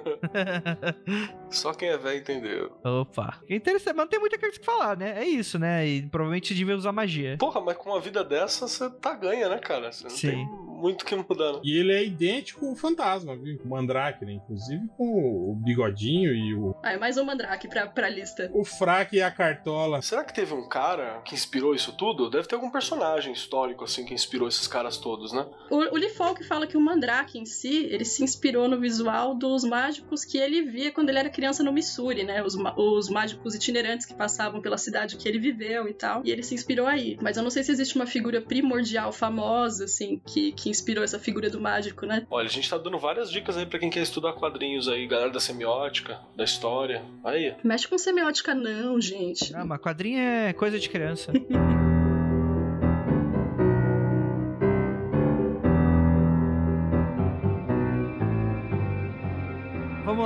O próximo aqui é o. Aí, esse é interessante, porque aí a gente já começa a ter um problema de, de, de localização e confusões aqui, que é o Senhor Destino, Dr. Fate, né? Essa aqui é o mesmo cara da DC, não é? Que tem. É Senhor Sim. Destino, não Doutor Destino. É, da DC, exatamente. Esse aqui é Senhor Destino. É que em inglês fode, porque em inglês é o Dr. Fate, né? Exatamente, o Senhor Destino é Em o Dr. é Fate. senhor. Tá, mas aqui eu, eu lembro do, do, do, do senhor, ou doutor. Eu não lembro. Gente, desculpa. É o cara lá da, da- do capacete engraçado. Amarelo. Esse é o Doutor Destino. Não, esse é o Senhor Destino. Ah, tá. O Doutor Destino é o, é o, o da Marvel, que é o inimigo do, do Quarteto Fantástico. É o Von Doom. Doutor Destino tá citado mais pra frente aí. Não, não, mas esse senhor destino aqui é o mesmo da DC, não é? Ou não? É o mesmo da DC. Exato. É, Sim. é o da DC. Ah, é isso que eu tava, que eu tava. É, não... Que não era da DC, né? Essa é a parada. Ele foi criado já pra DC. Então, essa é a parada, né? Não, não, ele era. Ele, ele é de antes, ele era daqueles heróis da. Que a DC comprou. É, que, que a editora virou DC depois, né? Mas ele era. É, ele tava junto com o, o Lanterna Verde, o original, né? O, o, o Joel Ciclone, que era o primeiro Flash, né? Ah, tá, tá. Ele fez parte, inclusive, da, da, da- da primeira organização de super-heróis lá, que era a Sociedade da, da Justiça, né? Ele era um, um membro daquele grupo. Sim, muito legal. E, cara, eh, pra mim é- começa a primeira história interessante aqui, né? Que o pai dele leva ele, porque é coisa de criança, né? Você leva teu filho lá, porque, enfim, tu não tem com que deixar. Leva, leva o moleque lá numa escavação arqueológica, né? O cara era arqueólogo, no Vale de Ur, na Mesopotâmia. E o filho dele é o garoto Kent Nelson. E lá eles encontram a tumba de Nabu, um lorde da Ordem em animação suspensa, né? E eles acabam ressurreiçando. Como é que se fala isso? Ele acaba ressurgindo? É, ressurreição. É, eles, eles acabam fazendo a ressurreição lá no Nabu, que expeliu gases e matou o pai dele, pelo que eu, entendi, eu tô entendendo aqui. É, mas é muito interessante que essa coisa, né? Que o Nabu, que é essa, essa entidade, esse ser, ele treina o moleque depois que o pai dele morre, e depois de quando ele termina o treinamento, ele cede a máscara, né? Que é, que é comum, que hoje em dia é, é, é a, mesma, é a mesma gênese hoje na DC, no, no, no Senhor Destino Moderno, né? Que é aquela coisa de ah, meio que os poderes estão na máscara, né? Não tá meio que no cara. É, e tem meio que o lance da entidade, né? De, tipo, quem veste a máscara meio que. Incorpora, né? É, exatamente. Incorpora o espírito do, do Nabu, né? Mas já aconteceu tanta coisa, assim, né? Com, com o Dr. Destino, tipo, já. É meio difícil dizer em que pé que tá isso hoje em dia, né? Mas você já, te, já teve. De dizer que, que o Nabu não era exatamente uma figura heróica e que, tipo, era um karma, entende? Tipo, já teve vários tipos de. Eu me lembro de três, três diferenças, assim, do, do Nabu que eu acho que, é, que para mim foram marcantes, né? Uma foi, foi o Nabu do Livro da Magia. Eu acho que ele aparece, que ele fica um tempo como Senhor da Ordem, depois Sim. ele vira tipo Senhor do Caos. Né? Aí ele tá tocando zaralho, ele tá muito louco. É o Nabu descendo o cacete. Do livro da magia do Neil Gaiman. E tem o do. Um, recente que veio com esses. Não sei se foi na onda do 952, acho que foi na onda, do- acho que foi na onda do 952. Agora, um dos últimos reboots aí, sei lá, um antepenúltimo reboot da, da DC, que era tipo um moleque. Um moleque de, de ascendência muçulmana, ou egípcia, uma parada assim que ele acha. E fica bem legal, porque eles fazem uma discussão com o Egito, né? Apesar de que eu acho mais da hora com Mesopotâmia. Beijo, João. E também teve o do, do desenho da Justiça Jovem, que quem carrega a máscara é o pai da. É o Zatara, é o pai da Zatanna. Ele teve que- pra resolver um BO lá, ele coloca a máscara e, tipo, o, o Nabu só deixa ele ser o Zatara uma vez, um dia por ano. assim. Então você fica meio triste, você fala, pô, que mancada. Mas é legalzinho as histórias. E eu acho muito interessante esse conceito de que só quem usa máscara tem essa questão de você se tornar a entidade. Eu achei isso muito interessante. Ah, possessão, né? Ficar mexendo na coisa dos outros, né? Na Marvel, o Cavaleiro da Lua tem um pouco essa pega de que ele, ele encontrou também o, o templo do Khonshu lá, que era o deus da lua, e, tipo assim, o- ele ganhou poderes, né? E aí começa, tipo, ele vira a personificação do- dessa divindade, né? E usa, usa isso pra combater o crime, né? Tal. Eu tenho um problema na minha cabeça que eu confundo o Cavaleiro da Lua com Azrael, às vezes, assim, tipo. É, mas também teve, tipo assim, já, já teve. É, é o que eu tô falando, tipo assim, quando a gente fala de quadrinhos, é foda que tem diversos tipos de. de tipo assim, você não tem um, um cano definido, né? Você tem retcons e tal, né? Já chegou uma época de dizerem que o Cavaleiro da Lua era simplesmente um maluco que achava, né? Que ele tava sendo a personificação da divindade, que na verdade ele era só esquizofrênico, né? E ele tinha várias personalidades. Ele tem ainda, né? Várias personalidades né, tal, né? Tudo era uma doença da cabeça dele. Faz sentido, né? Faz muito sentido, sim. Pode ser, exato, né? E aí a gente começa com alguns heróis da Era de Prata, aqui nesse, nessa discussão toda, né? Que a gente vai começar aí um pouquinho com essa coisa do, do- dos super-heróis e tal, e que vai ser o clássico, né? E assim, bem diferente do que a gente tá acostumado com super-herói hoje. Um deles que ficou bastante famoso depois do filme, né? Que antes ninguém conhecia, que era o Doutor Estranho, da Marvel, né? Deixa eu puxar uma parada aqui que eu acho que ela é importante pra colocar assim. Tem uma parte legal aqui que, que a Nanda colocou na pauta também, que ela fala sobre elementos de ficção científica. Então eu acho da hora. Por exemplo, a feiticeira escarlate, é, a Wanda, ela mexe com magia, mas ela é mutante. Mutante não é magia, mutante é tecnologia. A Era de Prata ela traz muitos elementos ainda da Era de Ouro, né? De mistificação e tal, de visão fantasiosa, mas começa a combinar isso com elementos da, de ficção científica. Começa a ver uma mescla aí. É o próprio Von Doom, né, que a gente vai falar também. É, no, no caso específico do, do Doutor Estranho, quando ele foi criado pelo Stan Lee, tipo assim, o Stan Lee era um cara meio, tipo assim, avoadaço, né? Ele criava um Meio? conceito, é, o conceito, joga,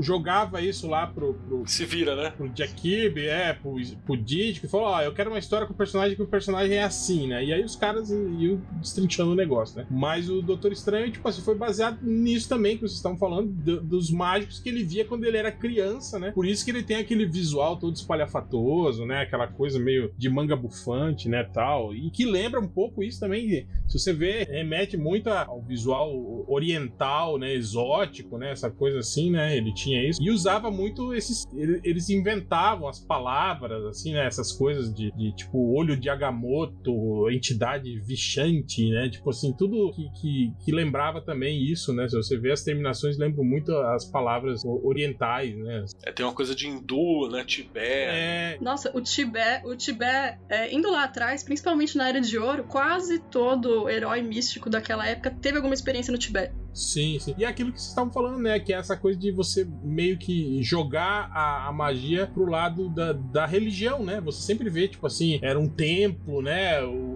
o, o chefe místico era meio que uma, uma- um, um sacerdote, né? Então sempre tem essa, essa, essa pega, né? Na, na, na cultura pop. Pelo menos nessa época, né? Você tinha isso. O Doutor Estranho era justamente isso, né? A, a origem dele é bem parecida com o que, tem, o que tá no, no, no filme, né? Ele era um cara enojante, assim, né? Um cara, né? Todo, todo é, cheio de si, né? Orgulhoso. E aí ele Pedantíssimo, né? Exatamente. Aí ele sofre um acidente e perde a capacidade de, de, de operar, né? Ele não consegue mais ser o cirurgião brilhante que ele era. Aí ele vai até o Tibete encontrar o, O ancião, né? o ancião, exatamente, o mestre ancião, justamente porque lá ele sabia que lá o mestre ancião podia curar ele. E aí ele começa a treinar com o mestre ancião, e aí ele tem, tipo, digamos assim, um- a moralidade aflorada, né? E começa a se tornar uma pessoa melhor, né? Tal, né? E aí tem aquela parada, né? De que ele, o ocidentalzinho que chegou lá e treinou duas semanas, vira o Mago Supremo e derrota lá o cara que era o Barão Mordo, que também treinava lá há anos e tava já de olho na vaga, né? E aí cria toda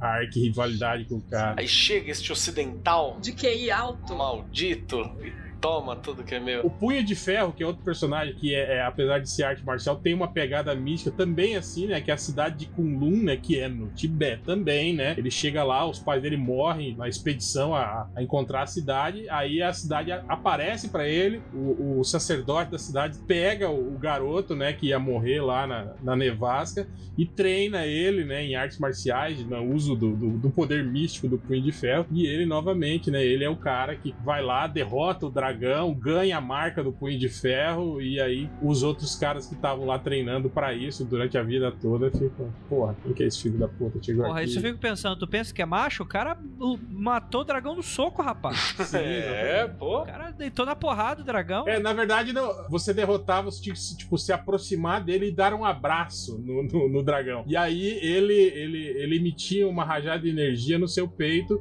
Se você fosse digno, ficava a marca do dragão, como se fosse uma, uma, uma tatuagem enegrecida no seu peito. Se você não Se ti- você. Calma aí, se você não fosse digno, é, o dragão ganhava uma tatuagem com a marca, com a sua marca no peito dele, né? É, você ele tá cheio, né? ele tatuava só a cobra no, no, no peito da pessoa, sem as asas do dragão, né? Que é o que acontece com, o maior rival do, do Punho de Ferro, que é, o, que é o Serpente de Aço, ele tem só a, a serpente tatuada porque ele, ele não conseguiu derrotar o dragão, né? Que ele falhou. Eu tenho uma, eu tenho uma, uma nota histórica aqui, hein? Nota histórica. O, eu acho que um dos motivos de falarem tanto do Tibete, especificamente aqui nessa. O que, que é isso? Década de 50, 60? 60, É. 70. Cara, sim. desde o fim da década de 30 até, sei lá, até quase década de 70, era muito presente isso aí.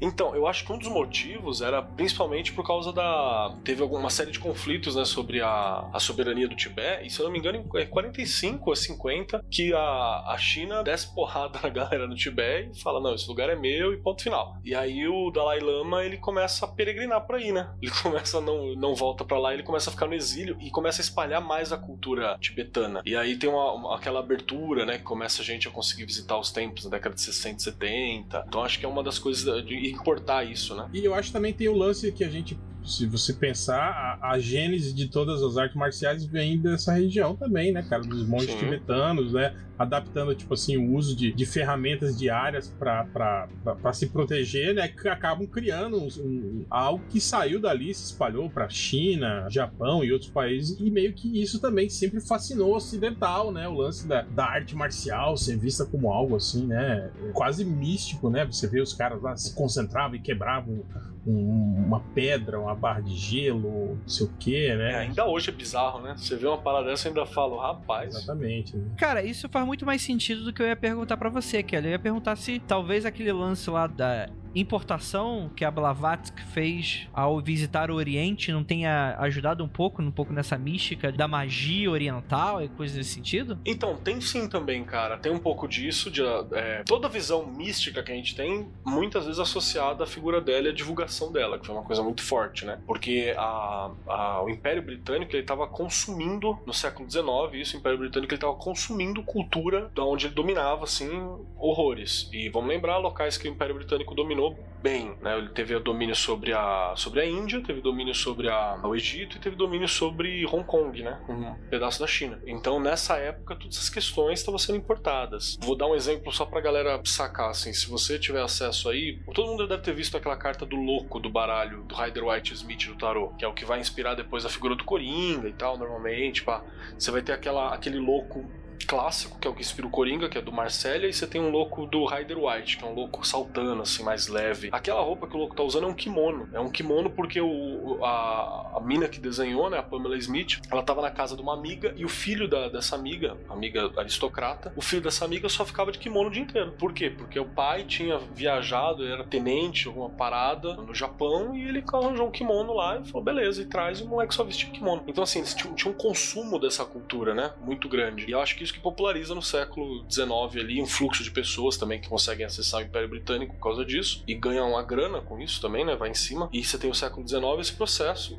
E no século XX aqui, você vai ter principalmente as atenções voltadas, né, pro Dalai Lama por causa do exílio. É, Eu acho que outra coisa também, o, o advento da fotografia, né, cara? Quando você começou a ter essas expedições ao, ao Oriente sendo, sendo, sendo documentadas visualmente, né? Eu acho que isso também ajudou muito. Eu não sei se. Estonteante. né? É, eu não sei se vocês lembram, mas eu até li um artigo sobre isso falando sobre a, a lenda dos monges budistas que levitavam, né? É aquele exercício que, que eles faziam de yoga, né? De, de ficar em posição de lótus, tipo assim, se impulsionar pra cima, assim, e realmente sair do chão, né? Só com- usando o, o- o- a força do, do- abdômen, né? E os fotógrafos fotografavam isso, né? E óbvio que a foto registra o cara é, em posição de lótus e sem tocar o chão, né? E aí as pessoas olhavam a foto e falavam, oh, o cara, né, está voando, está levitando, né? Então tem muito disso. A fotografia meio que nessa época deu uma cara de realidade pra isso, né? Que eles consideravam místico. Total. Afinal, você estava vendo a prova cabal de que o homem estava levitando e a levitação passou a existir, então, né? No, no, no imaginário, né? Por causa disso, né? Você tinha a prova, né? De que aquilo era real, né? Você tem isso acontecendo com as fadas, naquela paradinha que foi inclusive o Sir Arthur Conan Doyle, o escritor do, do Shakespeare, que botou uma pilha lá que as meninas estavam fotografando fadas. Calma aí, é escritor do Shakespeare? Perdão, escritor do, do, do Sherlock Holmes, caralho. Foi mal, desculpa. Escritor do Sherlock. Caralho, cara tem que ser foda, né? Escritor do, do Sherlock Holmes que ele fotografa as menininhas. Apesar que você não, você não tá errado, hein, Keller? Tem, uma, tem todo um estudo aí dizendo, dizendo que o Shakespeare era um personagem fictício. Era uma construção, não. E que várias pessoas, é, várias várias pessoas Era, era um coletivo, né? É. E além dessas fotos das fatas, né, que o Sir Arthur Conan Doyle botou uma pilha na época, ainda tinha também a, aquelas fotos famosas da, do, do plasmando energias, né, que era tipo os papéis Sim, higiênicos sim. correndo na cara da galera. E aí, aí o pessoal falou, não, tá plasmando. né? Então tava ali a, a magia, a- essa, porra, era uma forma física da magia, que eu tô tirando uma foto ali da espiritualidade. Aliás, bom tema aí pra um, pra um futuro mundo freak, hein? Fotos de espiritualidades. É, essa é essa de, de- as fotos que comprovavam né, a existência do sobrenatural. Né? Vai ser ótimo. Eu acho que até você já deve ter feito isso, né? Ou não? Não, a gente não chegou a citar. é, A gente tem um projeto que a gente fez só o primeiro episódio, só que a gente citou um pouco antes disso. Mas eu quero muito citar essa época e eu acredito que talvez pistole uma galera aí. Que... O que quer dizer que nós vamos fazer, obviamente. É, uma galera que leva muito a sério, mas parada, que tu olha pras fotos e fala. Hum. Rapaz, esses mestres ascensos aqui tá parecendo S de papelão. ah, é verdade. É. E o engraçado é que, tipo assim, as fotos de fenômenos sobrenaturais são diametralmente opostas das fotos de ufologia, né? Enquanto as fotos de ufologia é tudo cagado, que não vê nada, as fotos de elementos sobrenaturais são sempre nítidas, perfeitas, né? Que, tipo, olha aqui, ó, não tem como negar esse tipo de coisa, né? É uma, é uma, é uma correlação estranha né, que eu vejo aí com relação a, a esses dois temas aí. É porque você é cético satanista. O, o perigoso é quando acharem o meio termo, né? Não, mas isso tem muita influência, né? Pra quem não sabe, a Blavatsky, o conhecimento mágico, né? Apesar de, obviamente, né, muita gente fala que a magia veio do Egito e tal, e aí, obviamente, não seria ocidente da maneira como a gente consideraria, né?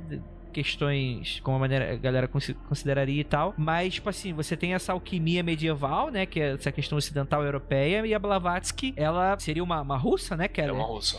Que ela vai ter uma ordem da teosofia, né? E aí ela vai, ela vai fazer uma série de viagens pro, pro Oriente, né? Pro Tibete, pra Índia, né? Vai encontrar alguns mestres que vão ensinar segredos pra ela e é esse momento em que o sobrenatural ocidental começa a tornar, a tomar contornos completamente orientais, né? Então você começa a ter conceitos como karma, como reencarnação, como coisas nesse sentido de que fala que nunca teve antes, né? Nunca teve aspas, né? Mas tipo assim, não eram exatamente populares ou acessíveis. É, ela torna mais, mais, mais acessível, né? Inclusive, eu mandei aí no, no chat nosso a, foto do- dos mestres ascensos que ela conseguiu manifestar pro, pro réu e pra, pra Nanda ver.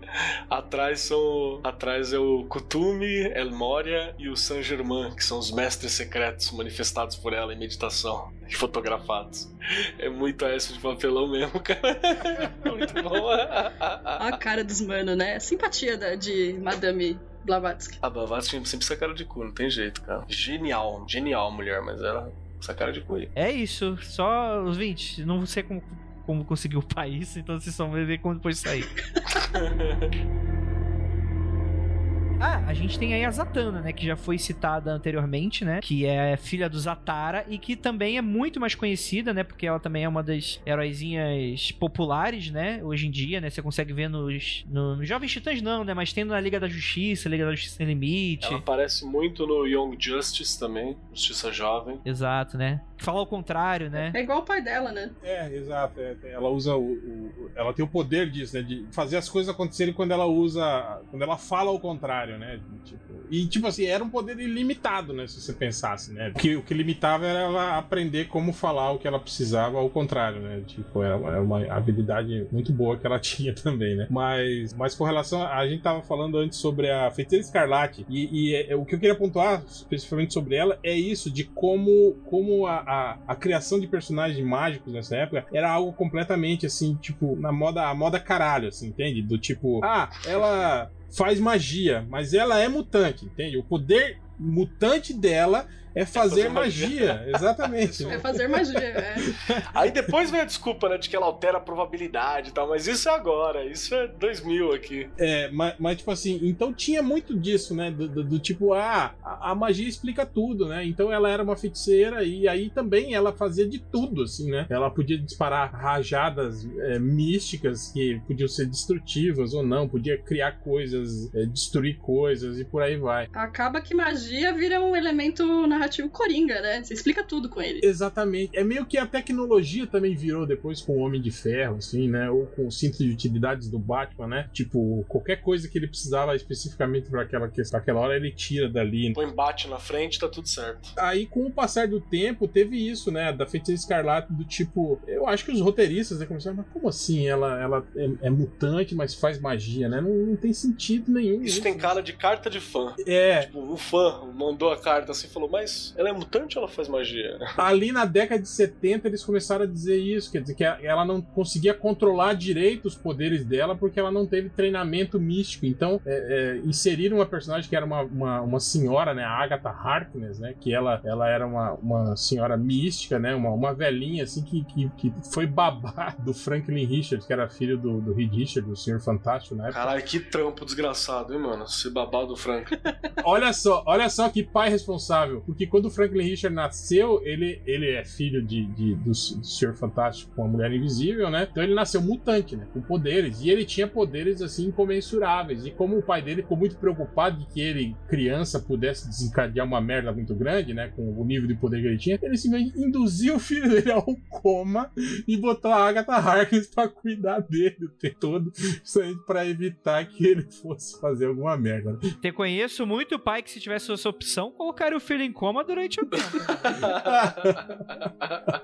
acorda barbado já, né? Já acorda com 18. Era comum ver nas histórias, tipo assim, o Quarteto Fantástico, né, lá fazendo alguma coisa e a Agatha Harkness segurando o neném no colo, tipo, ele dormindo, dormindo não, ele em coma, obviamente, né, o tempo todo, assim. Que né? horror. Era, era muito bizarro, assim, né? mas é quadrinho, né, anos 70. Cara, o roteirista de HQ é, é um bicho muito interessante, né, mano? Tem que, tem que ter um episódio do MDM só pra falar sobre esses desroteiros aí. Ro- Roteiristas escrotos, né? É. Aí, no caso dela, aí fizeram isso que a Agatha Harkness começou a treinar ela, usando é, técnicas de magia pra fazer ela controlar melhor o poder mutante dela, né? Aí depois, isso já no início dos 2000, que é o, o John Byrne, né, que tem essa, essa coisa, né, de De organizar. é, organizar, explicar coisas que tem muito por isso que odeia, né? O que ele fez no Superman, por exemplo, né? Ele criou a, a, a aura biomagnética do Superman, né?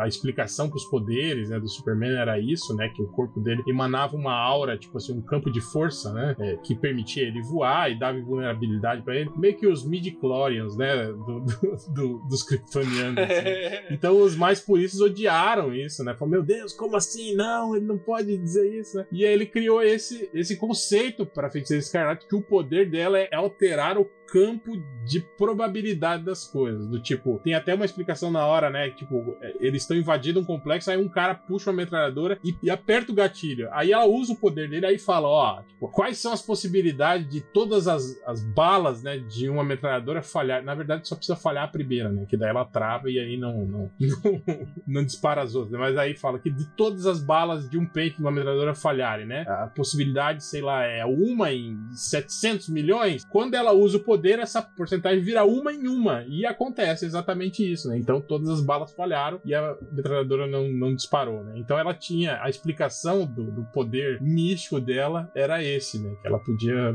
manipular o campo de probabilidade Sim, e fazer sim. coisas extremamente improváveis acontecerem, né? O que eu acho curioso da, da feiticeira escarlate é que, além de tudo isso, dela ter esses grandes poderes, ela ainda usava objetos mesmo de ritual, né? De bruxaria. E aí eu fico pensando, às vezes, pra quê? Se ela já podia fazer o caralho, né? Just for fun. Just for fun. Tipo, meu poder mutante é lutar arte marcial, né? Tipo, não, não faz sentido, né? Mas, é, mas se você pensar bem, o poder mutante dela é ter sorte pra caralho, né? É isso que ela faz, né? É tipo ganhar na Mega Sena quando ela quiser, né? Ah, a Domino não tem esse poder também?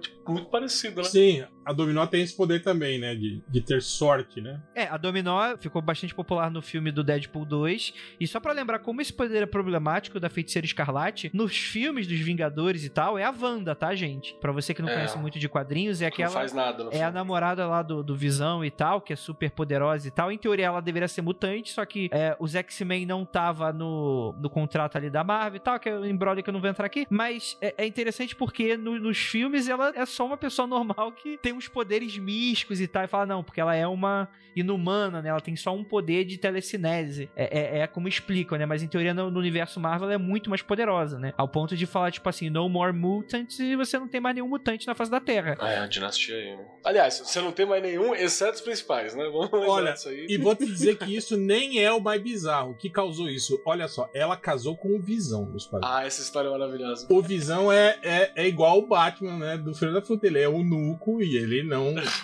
ele não consegue se reproduzir. Ela usou o poder de probabilidades nela mesma pro útero dela gerar filhos entre ela e o, e o Visão. Então aí ela teve gêmeos. E aí nasceram os gêmeos. Filhos dela. Esse poder eu queria justamente pelo contrário. É, exato, exato. Pra falhar todos, né? Uma em uma, falhe. Aí o que aconteceu? Essas crianças não tinham alma, porque foram geradas pelo poder mutante dela e não foram geradas é, com a graça de Deus, né?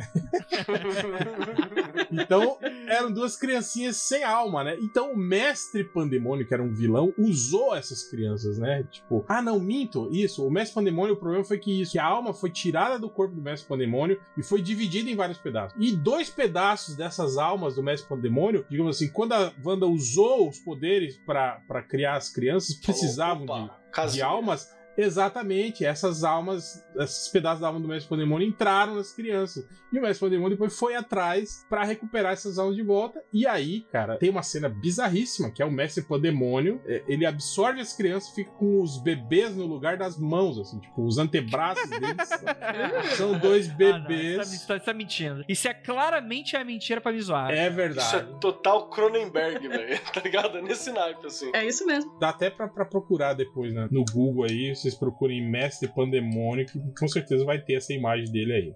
Tem que batizar essas crianças aí, ó. Se é minha mãe, ela manda batizar. O nome é esquerda e direita, o nome das crianças. Mas e aí o que aconteceu? Aí é, é, ele, ele absorveu as crianças. As crianças, obviamente, morreram. Quer dizer, não sei nem se pode dizer que isso é uma morte, porque as crianças tecnicamente não tinham alma, então não, não, não, não morreram, né? Mas as crianças sumiram, né? E aí a Wanda ficou. ficou assim, fizeram ela esquecer isso, né? Pra ela poder viver normalmente, né? Só que todo mundo sabia, né? Menos ela, né? Ela esqueceu. Esconderam da menina. é, exatamente, misticamente. Então, quando ela descobriu isso, ela ficou pé da vida, né? E foi quando aconteceu o lance lá do No More Mutants, né? Que ela, que ela ficou pé da vida e decretou que não existiriam mais mutantes no mundo, né? E foi quando criou aquela realidade do, do Dinastia M, né? É, e agora eu tô com esperança de dar alguma merda assim no WandaVision. Vamos ver. Porque eu tenho essa fama de Deceneco aqui, mas eu leio o Quarteto Fantástico, leio X-Men e leio Homem-Aranha. Esses- Esses três são sagrados pra mim da, da Marvel. É.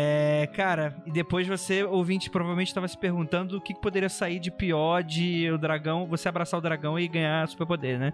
é isso aí. Va- é, vamos, vamos pra frente, vamos pra frente. Tem a Zatanna que a, gente, que a gente citou aí da DC, né? Que é só falar o contrário e as coisas se realizam. Tipo aquele meme, você viu o meme da senhorinha? Lendo ao contrário? Não. Ah, sim, sim, sim, eu vi, eu vi. É, a mulher, cara, fala geladeira e ela. Ela fala tudo rapidão, assim, ela, tipo a Zatanna. O que eu acho legal da Zatanna é que ela trampava como ilusionista antes de descobrir, né, que ela tinha os poderes do pai dela. Imagina a surpresa da pessoa, né? Tá ali trampando e quando vê, tem, tem uma mágica de verdade nela ali. Sim. Vamos pro próximo então?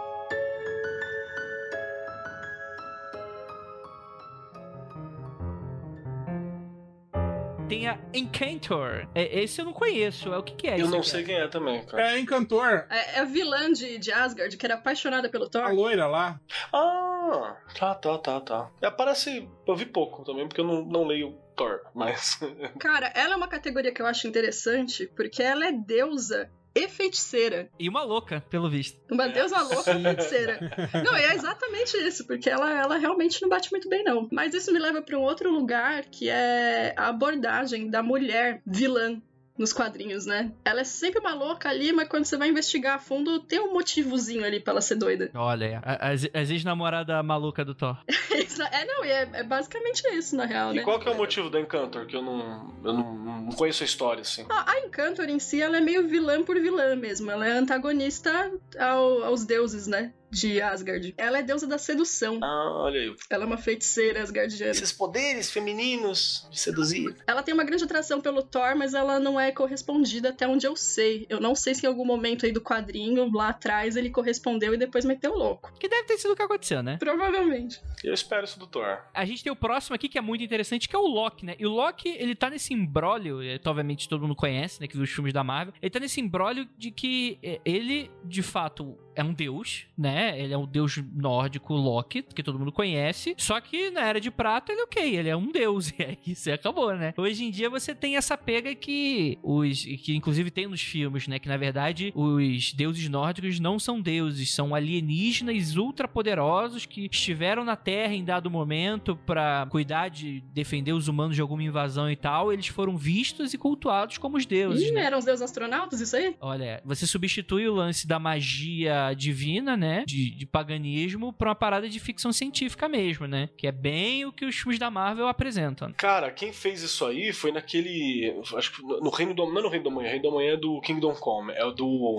é a versão Reino do Amanhã da Marvel. Quando a Marvel falou assim: Eu quero o Reino do Amanhã também, contrata esse cara. É o reino do ontem. Terra X? Terra X, que o Loki ele percebe isso, que tipo, na verdade ele fala assim, não, nós somos uma raça que foi influenciada pela crença humana, nós éramos alienígenas e a gente tomou esse formato, ele faz o possível pra ser neutro, pra encontrar liberdade, assim. É bem legalzinho, cara, mas tinha esse rolê, Terra X. Na verdade, isso, isso foi, foi uma, uma vertente, né? Um retcon que surgiu nos anos, nos anos 90 ali, né? Que eles, eles jogaram assim. Na verdade, não é exatamente é, alienígenas, eles são seres extradimensionais, entende? Eles vivem o- numa. Asgard é uma outra dimensão, né? Tal, né? E eles, quando começaram, digamos, a, a- a interferir na nossa dimensão, aparecer por aqui, né? Foram interpretados como deuses, digamos assim, que toda a mitologia nórdica, na verdade, é baseada nesses seres celestiais que habitam outro plano, que é lá, tem Asgard, né? Que tem isso tudo, né? Que na verdade também não, não, não foge muito, né? Do lance da crença religiosa. Mas eu acho que a Marvel fez isso justamente pra isso, pra tirar esse, esse lance do, Do divino daqui, né? Exato, religioso, né? Porque eu acho que você tem. Sempre tem aqueles chatos, né? Que falam: ah, não, isso tá errado. Na mitologia nórdica, o Thor não é assim, ele é ruivo, ele carrega uma clava e não sei o que. Então a Marvel meio que falou: ó, gente, isso aqui são, são os deuses nórdicos da Marvel, né? Apesar de que depois dessa explicação de que eles são seres celestiais, que foram confundidos, né, com, com deuses por aqui, né? Mas já apareceu, tipo assim, tem o conselho de, de, de, de deuses na Marvel, né? Que tem todas as divindades de todas as religiões se encontram lá pra debater assuntos importantes, Ah, assim, né? É tipo a data limite, né? Que Jesus se encontrou com esta estrela do sol, né? É. Para debater as paradas, saquei.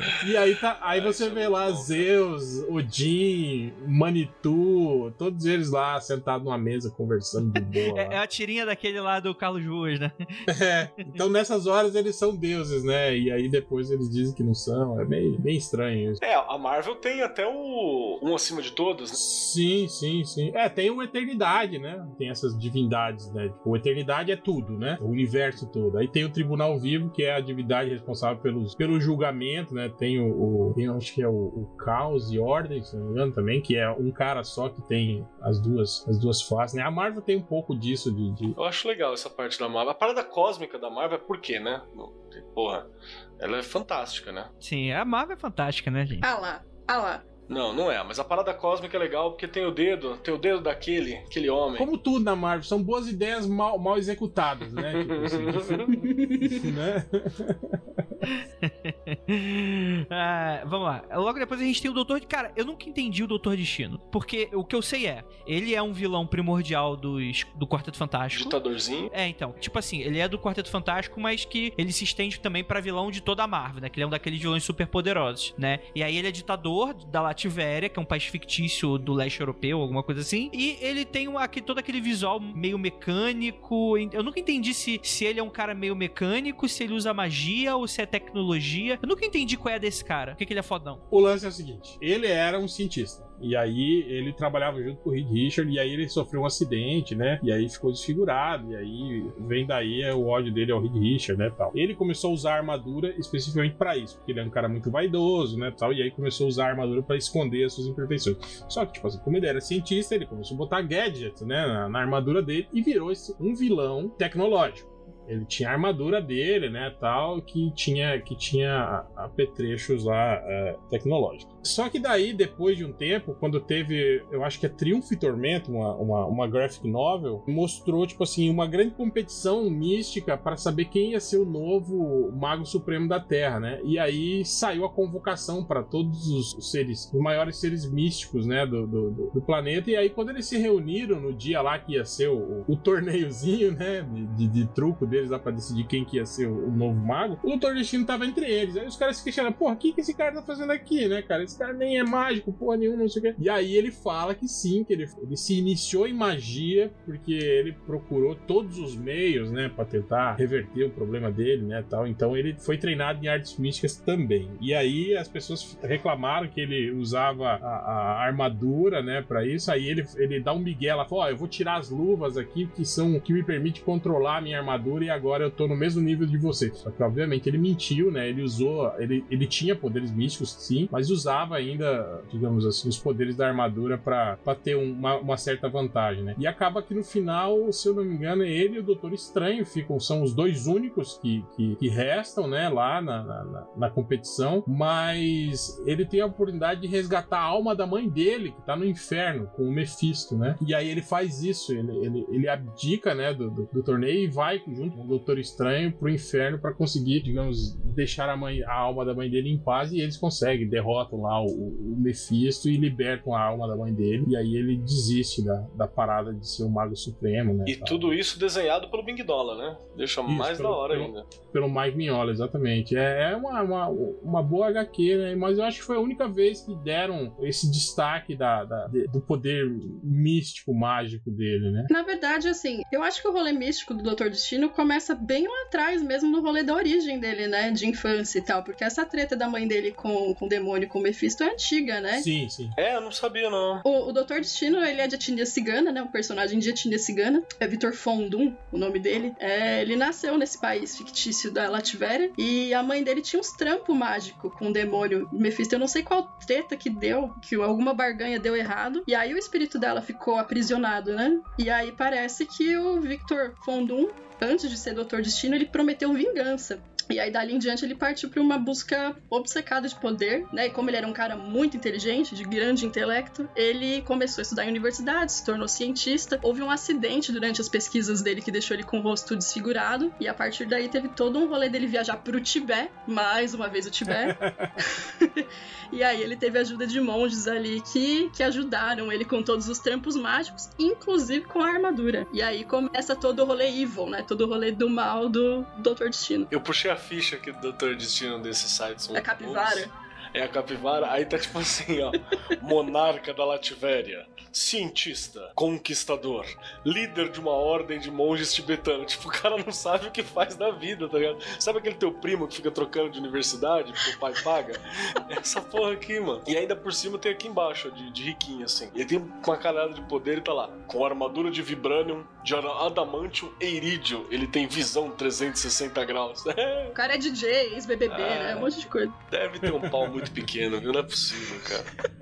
Tudo isso. É essa é busca encegueirada por poder, né? É, tipo, na vida real aí, ele ia né, curtir cara? arma, carro grande, nessas paradas. É, tem alguma coisa aí, cara. Tem uma coisa Pô, aí. mas eu acho legal que ele é a síntese desse rolê dos heróis criados nos moldes da Era de Prata, que é uma mescla ali bem amalgamada, né? De magia e ficção científica. É bacana, cara. Eu gosto da figura dele. Eu, eu... Não, só sei do filme do Quarteto Fantástico. Eu lembro de, da cena dele. Então, cara, ali é uma merda, né? Tirando farpa de metal da cara. E é isso. Esse é o motivo da parada. E eu nunca entendi qual é o poder dele. E aí, tipo, solda, né? Uma máscara na cara lá. Tem uma hora bizarro aquilo. Ah, mas os filmes. Ninguém criticava esse filme quando saiu. Tirando o réu que já tinha 90 anos de idade. Mas a gente, moleque, curtia aquele filme lá. Hum, não.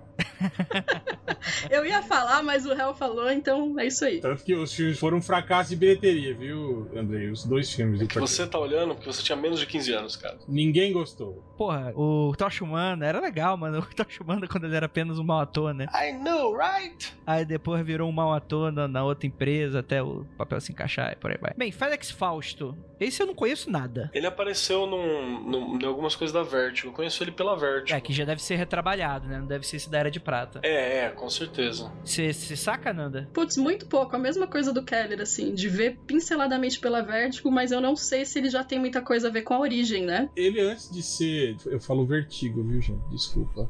Antes de ser um vilão, antes de ser um vilão da, da, da Vertigo, ele, ele era da cronologia normal, né, da, da, da editora. E ele era um inimigo recorrente assim, da Liga da Justiça, né? Ele era desses feiticeiros genéricos.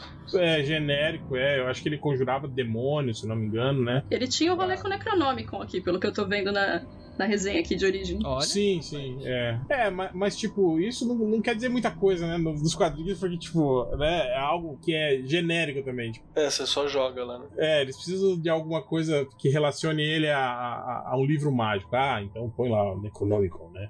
E aí era isso, ele era esses feiticeiros é, é, genéricos, assim, que apareciam de vez em E quando. que faz tudo também, né? Tipo, ó, eu tava vendo aqui, Félix Fausto estudou línguas mortas em Viena, arqueologia em Londres, história em Sorbonne, visitou as ruínas de Ur e Lagash na Caldeia, famosa por seus magos, e conseguiu uma cópia do lendário Necronomicon. E aí o negócio começou a ficar doido. Rapaz, e só- e só perdia, né? Como eles conseguem tempo pra isso tudo, né, cara? Falta de uma conta pra pagar. Pô, o cara estudou línguas mortas, arqueologia, história. Dependendo do período na Sorbonne, ele deve ter ficado lá com o Fernando Henrique Cardoso, né? Deve ter se trombado. né? E ficou dando trabalho pra Liga da Justiça depois. Igual o Fernando Henrique Cardoso. Inclusive. Brincadeira, beijo pro Fernando, que é nosso ouvinte. Eu ia falar que ele lembra muito o Simão Mago, né? Com os planos frustrados, mas eu lembro que Simão Mago também é um personagem de história em quadrinhos, né? Tem, tem algum lugar que ele aparece. É, e também tem a citação clássica a Faust, né? Ao, ao Fausto Ah. do, do, do Goé, do, do Wolfgang von Goethe. Hum. Tem uma citação clássica, assim, falando, não, ele é um, um bruxo clássico. Ele, ele é pra ser aquele bruxo clássico, século dezenovista, né? Hum, Que ele sim. tem essa estrutura mais, mais, mais classicona mesmo de colocar. E, e só pra, pra dar uma- um ponto histórico assim, lembra que todo esse período aqui que tá tendo essa discussão de ficção científica junto com magia e tal, vai bater com o surgimento do rolê da magia do caos, que vai falar sobre matemática caótica, sabe? Vai falar Uhum. sobre essas paradas e vai bater também com o- os primeiros ensaios de, de magia e física quântica. Vai ser aqui na, na, na contraparte da- da- da- do mundo material nosso aqui, tem já umas, umas conversas, uns ensaios já sendo desenvolvidos e tal.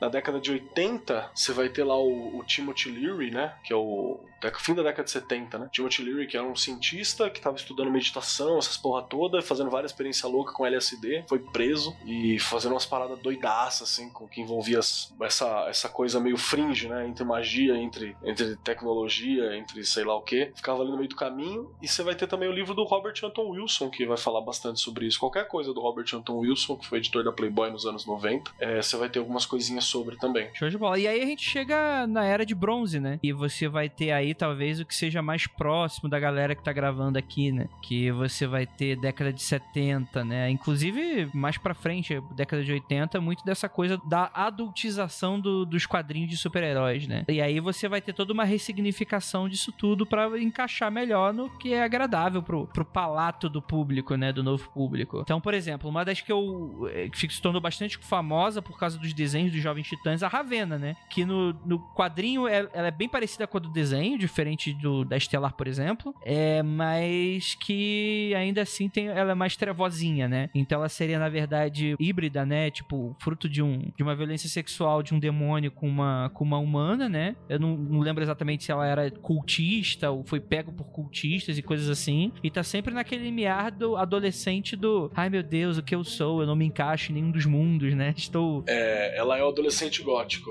é isso mesmo. Apesar de adolescente, assim, essa aqui me incomodava um pouco nos, nos, nos quadrinhos, porque você vira e mexe e fala, não, não, ela é uma adolescente, tipo, ela é retratada como o corpo da Mulher Maravilha no desenho, né, dependendo de quem desenha. Cara, você sabe uma coisa que eu ficava putaça quando eu era criança e lia Novos Titãs? É que todo mundo saía pra lutar, pra batalhar, e só a Ravena ia com vestido de madrinha de casamento, velho. Salto alto. E eu ficava pensando, pô, eu nem entendia o que que era a hipersexualização da mulher no quadrinho, não sabia de nada dessas coisas, mas isso me incomodava num grau, sabe? Tipo, Porque não é prático, é só por isso. é, cara, tudo bem que ela tinha os poderes místicos, o ego espiritual, ela não, pod- ela não precisava realmente sair na porrada com ninguém, mas ainda assim, porra, difícil, né? É realmente, né? É, eu acho que é, é a personagem que talvez eu mais goste da lista. Não sei se é. Não, acho que não é que eu mais gosto, não. Pô, eu gosto muito dela. Mas o que eu queria citar é porque, tipo assim, você teve aquele desenho, né? do- dos anos 2000, que aí não tem nada a ver com os quadrinhos, né? Pô, mas eu gosto da Ravena de Jorge Pérez mesmo. Ravena Antigona, assim. Mas ninguém conhece aí, não, Ananda. É um gosto bem específico, né? Porra, não é tão velho, gente. É a Ravena dos anos 80, né? Que ela era adulta, né? Ela já era, já não era uma, uma, uma criança, Não, adolescente. mas não são jovens titãs? Então, jovem é com 20 anos. Jovem. São jovens, jovens adultos, né? Já eram todos maiores de idade quando fundaram os Jovens Titãs, né? Jovem ali entre 20 e 30, né? É, até porque a Estelar era sexualizadaça também, né? O personagem é sensual, né? E todos eles, né, os personagens casavam, faziam sexo, tinham, namoravam, né? Tipo, era, era, Dorgas. era isso. É uma né? coisa muito patente da época da Era de Bronze, né? Ela é uma Sim. era muito transitória que você tem elementos da Era de Prata, mas você começa a ter abordagens de temas mais adultos ali. E era um lance também que você tinha a premissa de mostrar esses heróis saindo, né, do, do- da característica de serem parceirinhos juvenis dos outros heróis. né? Eles começaram a ter vida própria, né, histórias próprias, né? Então, o Robin, o Kid Flash, a Moça Maravilha, né? Todos eles é, deixaram de, de ser relacionados com seus heróis pais, né, entre aspas aí, né, e ganharam características próprias, né. E aí, no meio disso, o grupo recebeu alguns personagens que não eram, né, contrapartes mirins de heróis, né, que era a Ravena, o Cyborg, né, o Mutano, é, apesar do Mutano já, já existir anteriormente, né, ele era, ele era da Patrulha do Destino, né, ele era uma criança da Patrulha do Destino e aí vira, vira um adolescente na, nos Novos Titãs. Mas a Ravena dessa época, ela era, ela tinha todo esse, esse lance mesmo de, de problemática, né, tal, de, de, de ser muito depressiva, né, Meio corvo, né? Lembra do. Exata, do- é. Cara, eu acho que isso, isso aparece até com outras personagens femininas do quadrinho, que é um lance assim de quando a personagem é muito poderosa, essa força incontrolável dela é sempre demonizada, né? Tipo, é sempre vista como uma coisa ruim, assim. Tem um padrão aí, hein? Todos temem aquela parte, aquele poder que é imensurável da mulher, Pra né? falar a verdade, é uma coisa meio, meio ruim também, né? Porque sempre mostra meio que isso, né? De tipo assim, de que a mulher é incapaz de conter o grande poder, né? Você vê a Fênix, né? Eu ia citar a Fênix Negra agora, né? Quando a Jean Grey ela se depara com um poder que também é imensurável, incontrolado, que todo mundo teme, isso é demonizado. Aí fica aí, ó, ficou louca, ó, essa louca aí, né? Tipo, é sempre assim, né? Sim, sim, pois é. Vamos ter que matar, né? Vamos ter que matar essa louca. Ela, Feiticeira Escarlate, a Ravena teve esse. Passou por isso dos quadrinhos também, quando ela. Quando ela, tipo, é possuída pelo lado demoníaco dela e vira uma, uma vilã durante um, Do Trigon, né? Do pai dela. É, exatamente. Então tem, tem, tu- tem tudo. É, é uma característica muito comum essa, né? De você botar é, é, mulheres sucumbindo a, a grandes poderes no- nos quadrinhos, né? Sofrendo com dilemas morais ali com o próprio poder. Dá pra fazer um tratado aí de psicologia sobre o problema que esses caras, roteirista aí, tinha com mulher, né, cara? Tipo, o que, que é, né? Mas Tinha alguma Pois é. parada aí, alguma coisa pra resolver. O interessante sobre, sobre a Ravena, especificamente sobre magia, é que eu não sei exatamente. Eu acho que, tipo assim, magia era algo muito. Era pouco mostrado, assim. Ela tinha mais poderes de, de, de, de empatia, né? Apesar de Sim. que, se você levar em consideração, tipo, o teleporte, o lance dela, é, é, dela virar uma criatura de sombras, né? De Cara. Ela tinha uma isso- estética muito bruxística, né? Satanic Sim, Panic. Aqui tá batendo com o período Satanic Panic no, no- na- nos Estados Ah, sim. Unidos. Que é essa coisa que, tipo, a, a igreja do Lavey tava no top, assim, tava rolando pra caralho. O satanismo Lavey tava. no- Inclusive, a, a personagem Ravena dos quadrinhos, a do George Pérez, década de 80, ela usava uma linguagem muito rebuscada pra se comunicar, assim. Ela não era igual aos outros jovens que falavam gíria e tal. Ela É, sempre ela era culta, né? Ela foi- ela foi- Exatamente, blasé culta, sabe? foi educada em Azurat, se eu não me engano, acho que é o nome da cidade mística onde ela foi educada. É. Então tinha, um- tinha, tinha esse rolê. Mas então eu não sei se, tipo assim, empatia, né? Telepatia, telecinese. Teletransporte. Mas é umas coisas da, da bruxariazinha, tipo, ah não, da, da, da bruxaria Wicca, tá ligado? Essas paradas, tipo, não, tem um, poder que eu tô lidando aqui de invocação, a meditação. Então isso é, é magia também, então. É, tudo é, né? Se, se o, o Dr. Victor Von Doom é magia, dali pra baixo a régua é fácil. E tem uma coisa dessa. Da, da- que também foi, foi, foi famoso nos anos 80, né? Aqui- Aqui no Brasil chegou esse bagulho da Wicca nos anos 90. A transferência dos 80 pro 90 foi quando, quando bateu aqui. Acho que não, 90 acho que bateu. Então, então você tem sempre esse atraso de uns 10 aninhos ali. Mas ela tem essa coisa do Satanic Panic, né? O poder obscuro, o gótico, a Anne Rice, sabe? Tem uma Um- umas coisas desse tipo. Imagina se a Ravena tivesse criado na época do Crepúsculo, hein? Puta, ia ser muito louco. Hum, Apesar de que você tá ligado que tá, tá- agora tá acontecendo tipo uma, uma redenção do Crepúsculo, né? Recentemente aí tem uma galera falando, puta, mas tinha umas coisas boas e tal. É só você viver tempo suficiente, Pô, a né? galera, a galera é muito trouxa, né? Mas só dá tempo, realmente, só dá tempo mesmo. Não, mas como a gente tá vivendo, acho que uma época muito terrível em todos os aspectos, tudo fica meio nostálgico, né? Ah, e aquele tempo que eu só era roubado, né? Minha vida não estava ameaçada. Era por saudade. Pô, o Crepúsculo era, era bom. Cuidado com essas frases aí, soltando.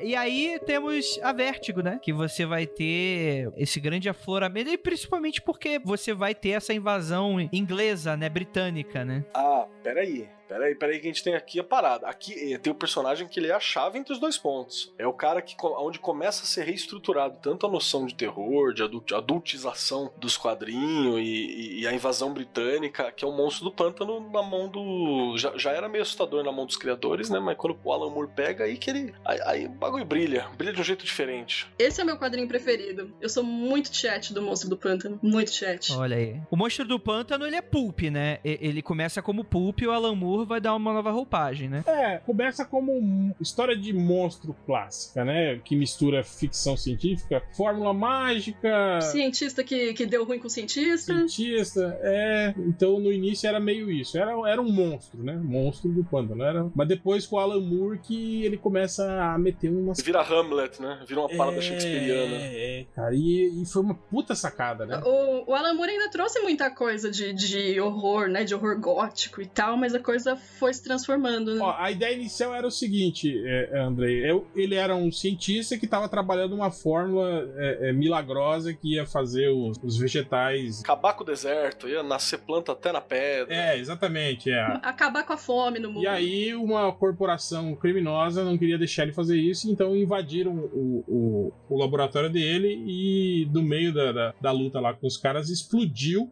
Né? E ele, ele foi banhado pela fórmula. Com a explosão, ele, ele se atirou pela janela dentro de um pântano. E aí a fórmula reagiu com ele, isso na história original, viu? Ele e o pântano, e aí, tipo assim, é, regenerou o corpo dele, só que usando o, o, o pântano como, como matriz, e ele virou o monstro do pântano, que era um cara vegetal agora, uma pessoa vegetal, né? É aquelas histórias de monstro tipo Hulk que começou, né? Exatamente. Pô, ele é o primeiro elemental criado em laboratório. É, aí qual foi a sacada do Alan Moore? Quando o Alan Moore foi lá escrever, o Alan Moore teve uma sacada que foi o seguinte: na verdade, o Alec Holland morreu na explosão e o corpo dele caiu num pântano embebido com a fórmula. E aí o que aconteceu? O monstro do pântano não é o Alec Holland transmutado em planta através da fórmula, e sim o pântano achando que é o Alec Holland, entendeu? Tipo, as plantas tiveram a consciência, absorveram a consciência do Alec Holland. O pântano gerou um corpo com o que ele tinha lá, né? Que achava que era o Alec Holland. Na verdade, não. Na verdade, ele era simplesmente uma manifestação do pântano achando que era uma, uma pessoa, Um exatamente. avatar, né?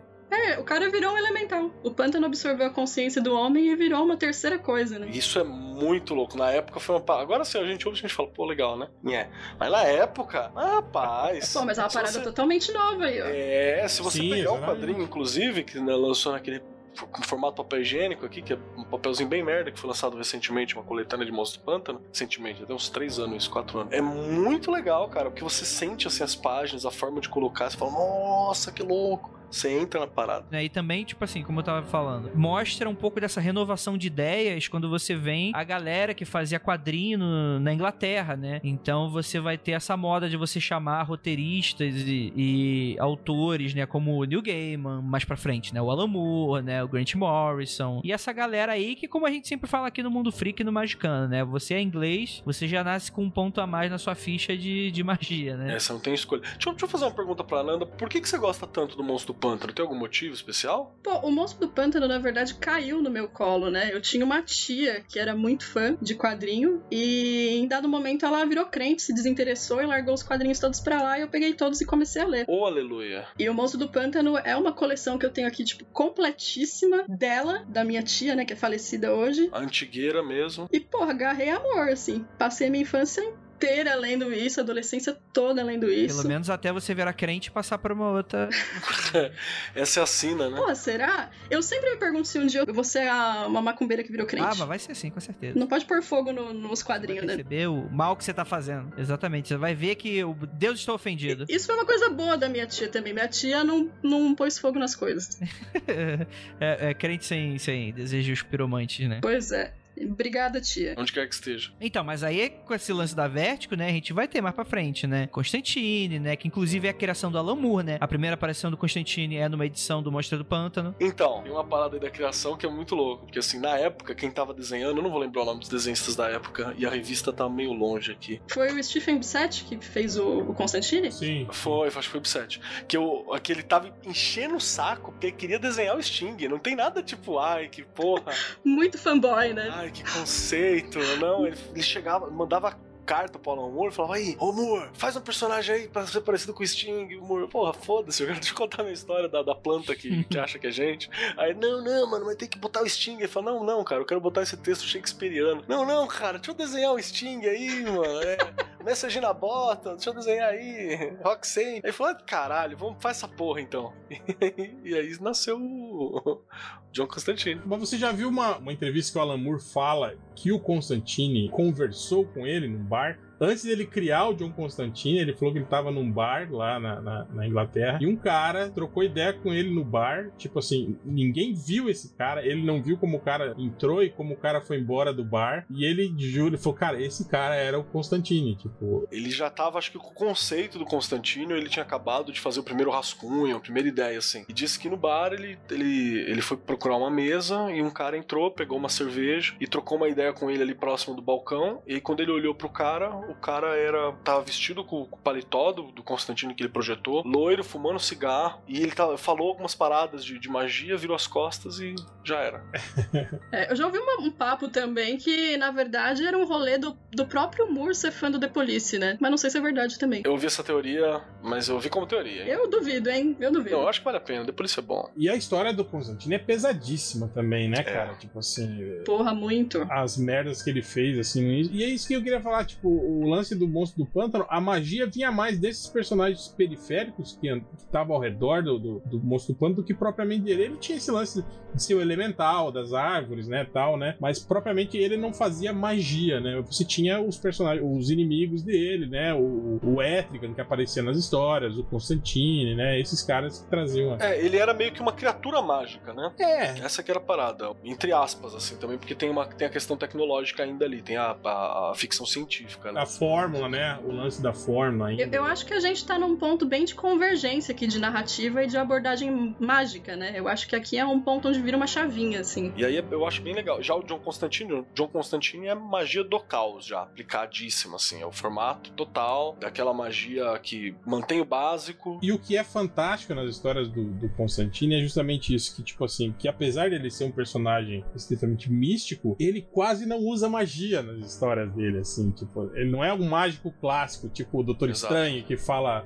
Xanadu, alabalalá, e aí acontece uma mágica, entende? Bola de fogo, né? É, exatamente. Ele, ele é um cara muito, muito, primeiro, safo, filho da puta, né? E aí ele. A magia é sempre, tipo assim, tá ali escondidinha no meio da história, né? Você nunca vê ele. É mais a malandragem, né? Exato, você nunca vê ele praticando a magia, assim, é, é, explicitamente, né? Ele é um cara muito safo. Tem uma história dele que eu gosto muito, que é ele vai visitar um amigo dele, e aí ele chega na casa do amigo dele, e o amigo dele fala: Ó, hoje é a minha última noite, chamei você aqui pra gente beber, porque eu vendi a minha alma e hoje termina o contrato, né? O demônio vem buscar a minha alma hoje à meia-noite, né? Ah, eu lembro dessa história, ela é muito boa. E aí ele. O, o amigo tem no, no- no porão da casa dele uma fonte que foi abençoada por um, um- um santo, não sei das quantas. E ele, fe- ele faz uma magia pra transformar a água benta em cerveja. E eles passam a noite toda ali bebendo, né, cara? Tipo.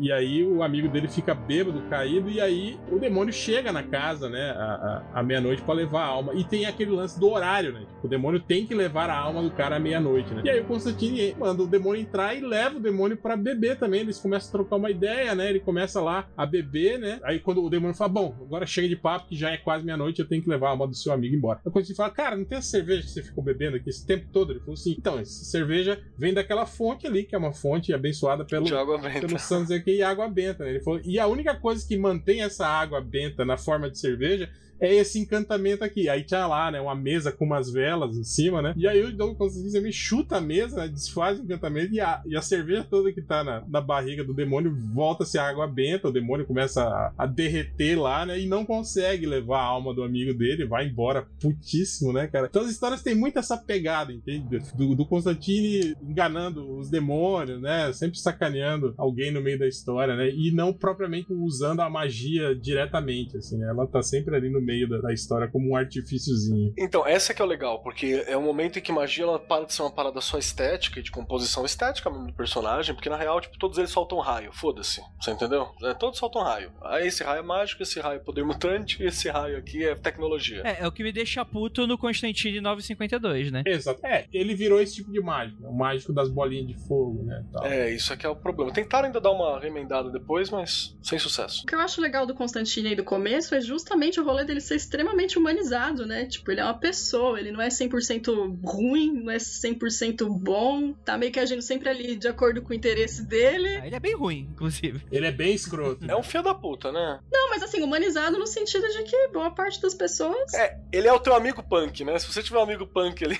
ele tinha alguma coisa de, de John Constantine ali. E ao mesmo tempo que ele é muito safo, ele é muito malandro, ele consegue se safar de muitas situações cabulosas, ele também é muito fudido, né? Ele passa uns puta perrengue. O que eu fico meio puto com o Constantine nos, nos quadrinhos, primeiro, é que você. Depois que você fica sabendo de todo aquele rolê dele, que ele, ele, ele perdeu a, a, a alma da menina lá no, no, no, no inferno, e tipo assim, foda-se, né? Eu vou embora, né? O que interessa sou eu, né? Me safar, né? E foda-se essa, essa louca que ficou pra trás. Né? É, é meio isso, sabe? Tipo assim, dele não, não demonstrar arrependimento das merdas que ele faz, assim. Eu ficava meio puto com ele, assim, sabe? De, de, de você admirar esse personagem. Mas as histórias eram muito. Eu tenho que admitir que são, são muito boas. Nas histórias mais recentes, parece que ele sofre um pouco mais com culpa, né? Tipo, ele- parece que ele é muito mais atormentado, assim. Sim, sim. É que ele vai ficando velho, então o mais da hora é que, se você pegar essa versão, essa revista clássica, né, o Hellblazer, ele vai envelhecendo ano a ano com a revista. Então, tipo, você começa com o Sting novo e eles vão desenhando o Sting envelhecendo, tá ligado?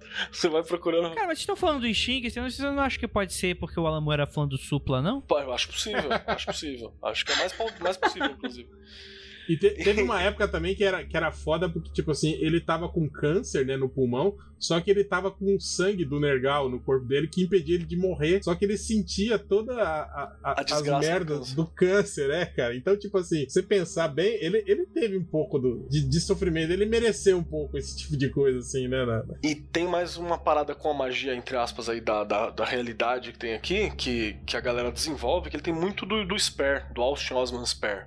Que é um, um- magão famoso e tal. Que acabou fudidaço, assim, também. O Spare foi um cara que, que ele acabou, tipo, de favor. Na Segunda Guerra ele se ferrou pra caramba, perdeu tudo que tinha. Era um cara que na juventude era belo, bem quisto, tinha tudo pra ter conquistado altas, altas etapas. E, tipo, não era o que ele queria. Ele falou assim: não, com a minha magia eu posso, eu posso conseguir várias paradas. Eu não quero, eu quero viver aqui. Eu gosto dessa Londres, saca? Eu gosto do sub- submundo. Eu gosto dessa parada punk de dormir no chão, vomitar do outro, levantar daqui, me virar pra sobreviver e voltar pra casa. É o amor pela sarjeta, né? É o amor pela sarjeta, é. O Sperry ele tinha esse amor pela sarjeta. Ele ador- adorava um bordel, saca? Um puteiro de, de, de, de porto. Essa era a parada. E tem um, um pouco disso no, no Constantine e a própria magia do caos, né? Que é- eu pego os elementos básicos de alguma coisa e eu faço a partir desses elementos básicos as.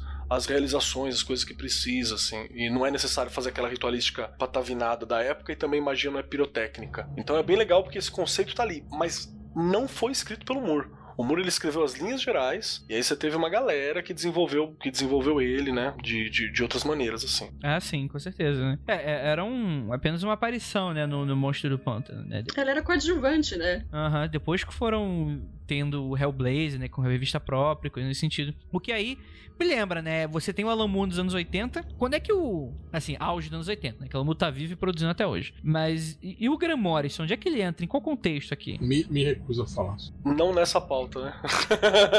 Talvez em um outro momento. Aqui tem, um- tem uma polêmica, né? Eu vou meter essa polêmica logo de cara, assim. Porque durante muito tempo a gente teve essa coisa que tem só a. a- que tem uma, uma rixa, né? Entre o Alan Moore e, a- e o, e o Graham Morrison. E mais recentemente você teve uma, uma entrevista vazada da editora deles que falou assim que o Graham Morrison foi meio que uma indicação do Alan Moore pra ela, assim, né? Sim, exatamente. É, o- eu acho que a treta começou, acho que era o Alan Moore na época escrevia, acho que pra 2000 AD, e ele tava fazendo o, o Miracleman, né? E aí ele falou que um dia chegou um cara lá, um, um jovenzinho lá, e falou: Ó, eu tenho uma história pro Miracleman, né? Pra vocês publicarem, né? E aí falou: Ó, cara, conversa com aquele senhor ali, né? Que ele é o, o roteirista do, do Miracleman. Já tinha aquele barbudo lá. É, apresentou a história e aí o Alan Moore falou: Olha, sinceramente, eu li a história e e achei realmente muito parecida com o que eu já estava fazendo, né? E recusei a história. E aí eu acho que dizem que foi a partir daí que o, o Morrison ficou puto e meio que entrou nessa vibe de, de, tipo de ser um autor tão reconhecido ou mais do que o Alan Moore, né? E não conseguiu.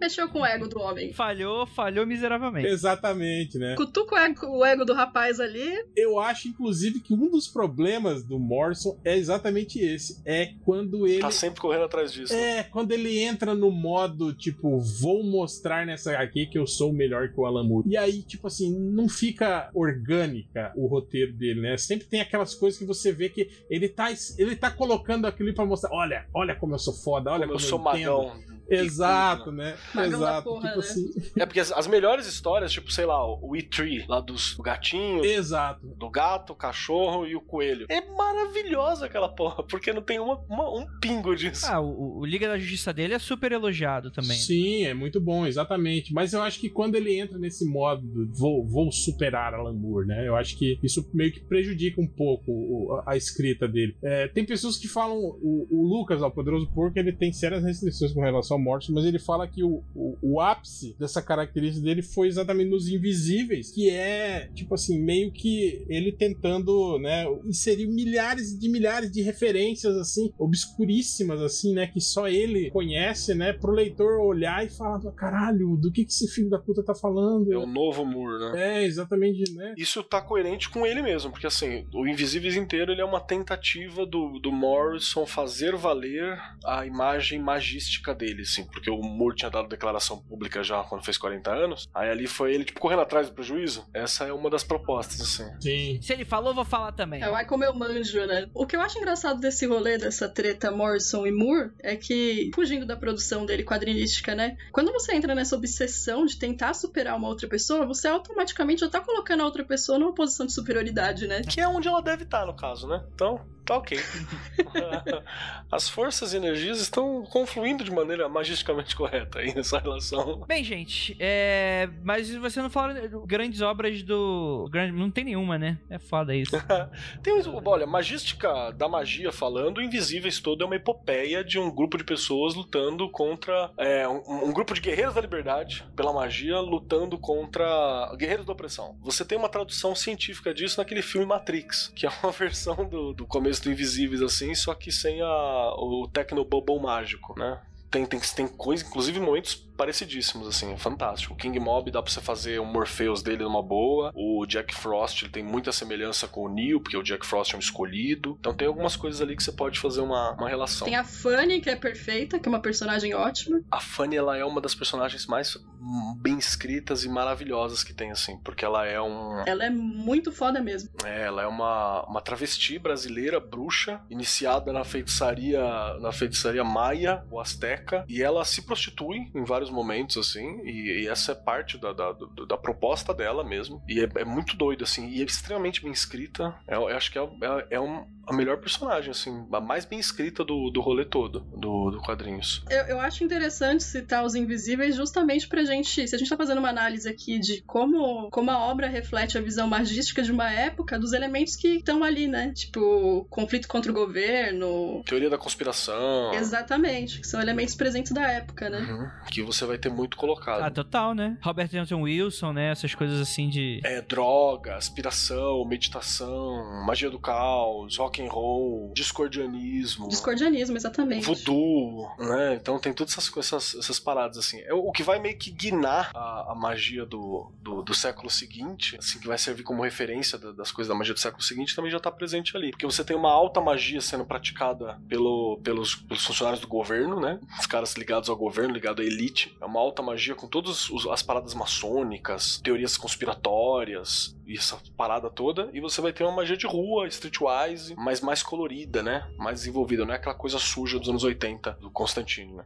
É mais festivo, menos sombrio, né? É bem mais festivo. Eu acho até que, tipo assim, nesse sentido de trabalho com, com magia, assim, eu acho até que o, o trabalho do Gaiman, né, é, é, muito mais representativo, assim, dentro da, da, da, da linha Vertigo, né, que ele, que ele fez com o Sandman, por exemplo, do que propriamente o que o, o que o, o, Morrison fez, assim, né? Faz sentido sim, cara, porque o do Morrison, ele, ele, ele é pra um grupo muito específico, sabe? Sim, sim. Ele é pra um grupo que tava surgindo ali naquele momento, tanto é que ele faz o Fórum Barbelite na época, né, que é um fórum de magistas do caos, e discordianistas e tal. É bem específico. O Gaiman ele já vai viajar mais, né? Ele vai pegar a tradição mágica, a tradição esotérica, vai reinterpretar várias coisas, vai construir uma cosmologia, né? Sim, exatamente. E, não, e como eu tô falando também como, como repercussão de, de trabalho, né? Voltado ah, para esse tipo de material. E na verdade é uma surpresa para mim a gente não ter falado do Gaiman até agora, né? É porque o Gaiman não é mais quadrinista, né? Ele desistiu disso, né? Falou, você não dá dinheiro, não, vou fazer série, livro. Agora ele é ex-namorado do mal, né? É, e esse ser ex-namorado boy chato. Cara, eu nem fui ver essa treta dele com a Amanda na real. Eu não sei se eu devo ler para saber o que tá acontecendo. Eu vi uns burburinhos ali de Twitter, falei, será que vou? Será que não vou? Tô esperando. E não foi. É...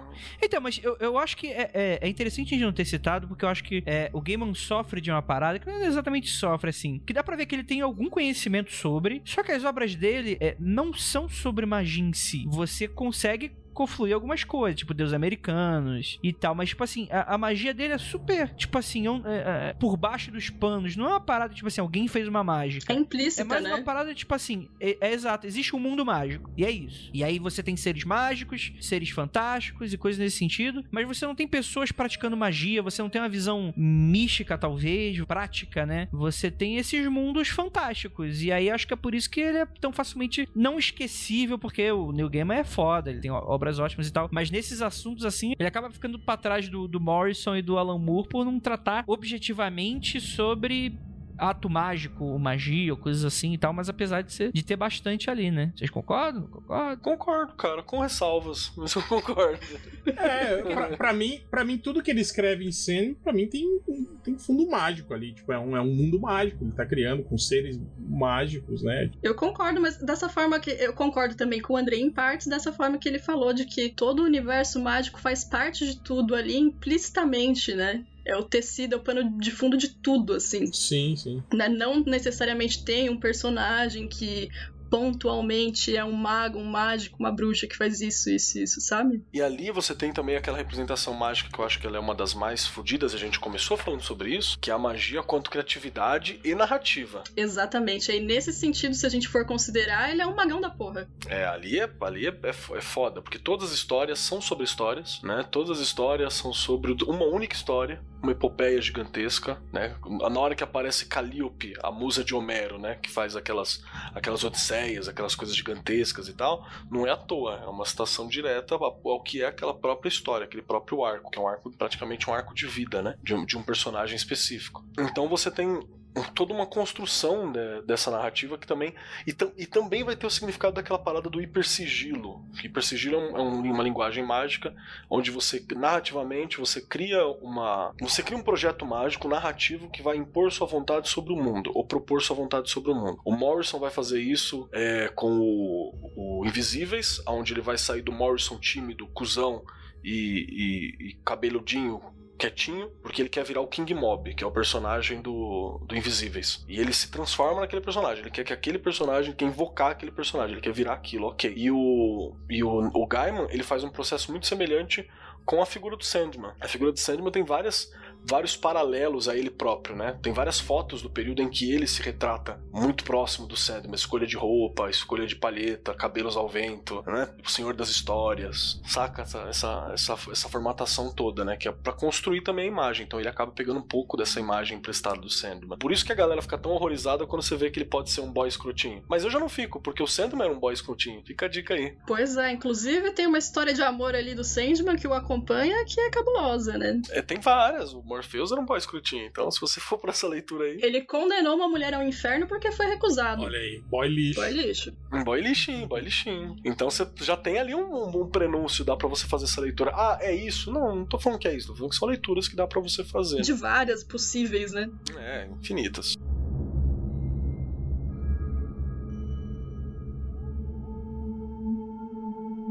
Cara, eu queria muito estender isso pra outras outras culturas, mas sinceramente eu li muita pouca coisa europeia. Mangá pra mim ainda é uma cultura muito muito distante assim do ah, o que que o Naruto retrata, o que que o Bleach retrata. Tipo, OK, a gente precisa falar um pouquinho de shintoísmo e tal, mas não, não, não sei se cabe aqui no podcast, eu não sou tão conhecedor sobre como é que isso magia é retratada dentro de conceitos orientais assim. Eu acho coisas tupiniquins talvez, né? A gente tem o Mayari Annabelle, que eu gosto bastante e que é, é muito legal que ele, em teoria, tipo assim, não, não tem nada genial no- na questão de magia, mas é como a magia se insere dentro de um contexto brasileiro, né? Então, quer dizer, tipo assim, você tem a polícia da magia, que é uma repartição pública, né? que, que, tipo, ah, você tem uns funcionários públicos que estão tendo que lidar com questões, assim. Aí tem uma fase lá que eles estão no Nordeste, aí você tem ali os, os coronéis, né? Que, que, que meio que comandam a parada toda, que são demônios e por aí vai, né? Então tem todo esse contexto de brasilidade que é muito interessante. Deixa eu ver, alguma coisa interessante do Brasil que vocês lembrem de cabeça? Tem aquela, aquela HQ do Ságio, eu esqueci o nome agora. Então, na verdade tem bastante, assim, que, que vai, vai tender na, na temática, né?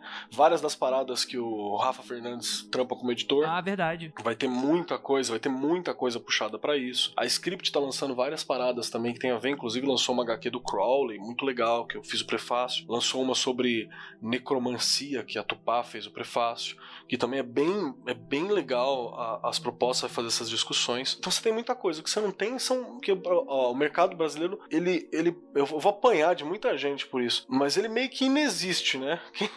Porque não é um mercado propriamente feito de quadrinhos, assim, é uma galera que se alimenta, tem alguns que pegam, mas, sei lá, produtor compra de, de produtor e, e- e é sempre aquele roteiro de fãs, não é um, não é um mercado sustentável, né, de, de, de grande parte e tal. Ele existe, mas ele ainda tá, tá se construindo, tem, tem muitos criativos ainda, mas você tem um consumo menor. Então, você acha muita coisa, mas não tem coisa contínua, né? É, eu acho que também tem, tem aquela produção, muita produção de, de terror, né? Que envolvia um pouco disso. né? O Júlio Shimamoto mesmo vem desde os anos 60 até, até aí recentemente lançando material voltado para esse tipo de, de, de, de coisa, né? É, então tem a HQ do Ságio, né? Que é feito com o Brasa Eu não li o Helldengue, cara.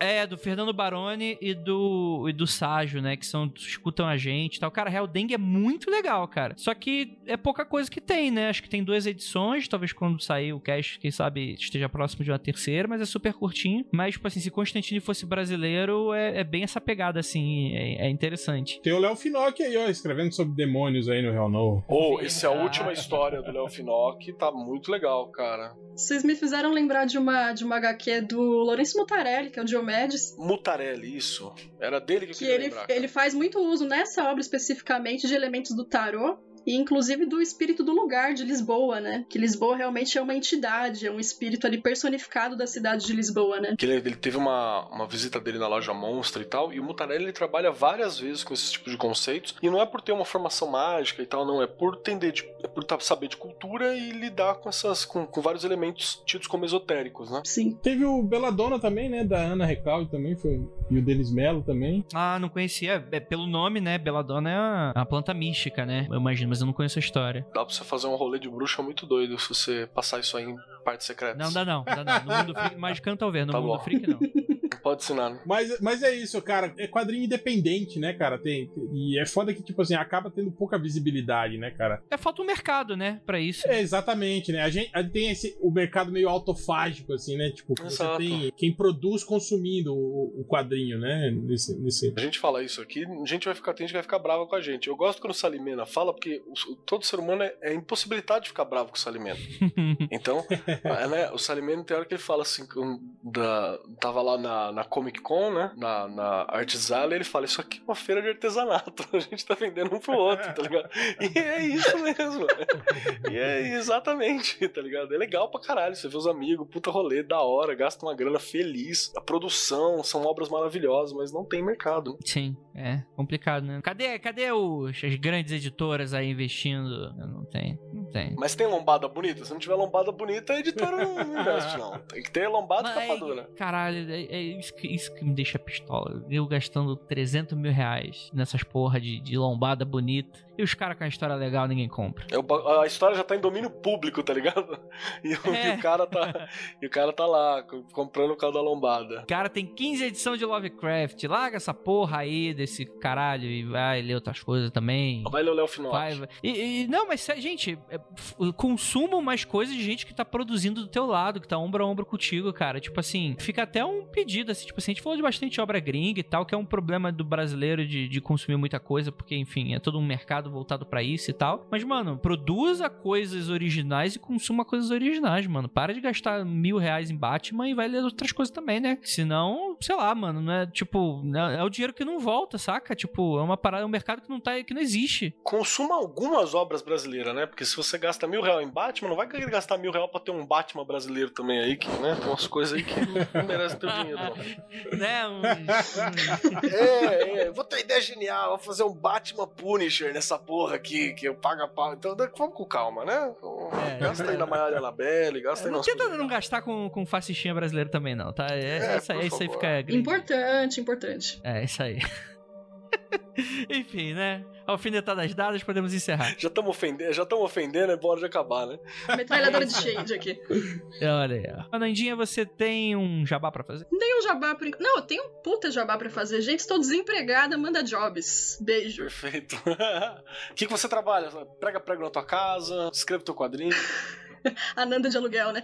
Não. Gente, eu sou jornalista, eu sou radialista. Qualquer trampo de texto, de rádio, vinheta, chama a gente aí, a gente conversa. Não me siga nas redes sociais.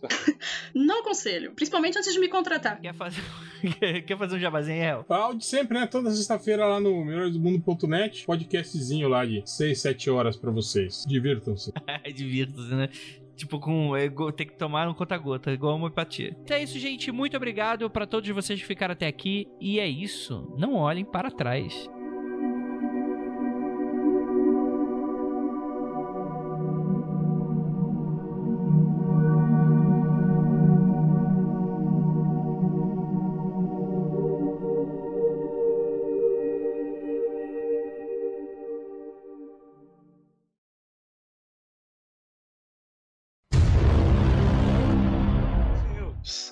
Pude dar. Você marcou a minha vida. Viveu, morreu na minha história. Todo um Chega Zé a ter Violão, né? medo do futuro e da solidão que em minha porta bate. Só vocês! Cadê o ouvinte? Não tô escutando, não. Bora. É, não tô vendo. Cadê? Cadê? Ref- Valdir, refrão é pra você, meu lindo. Imagina que eu estou cantando pra você enquanto uvas são colocadas em nossas, vo- nossas bocas. E eu. Eita! É onde é que era mesmo? Um, seis, casa seis, sete, aqui mesmo. Não lembro onde fica aí, a nota. rapaz. Não, tô tentando lembrar onde fica a nota, cara. Não, casa 6, casa 7, então é aqui. Aqui. Ah, foda-se, não saiu, Valdir, desculpa.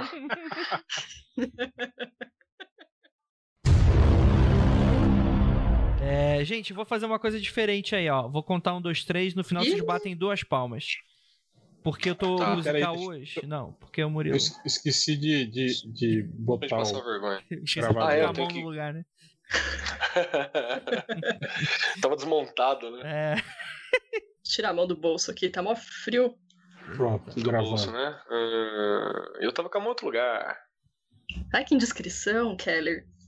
Debaixo das cobertas. mundofreak.com.br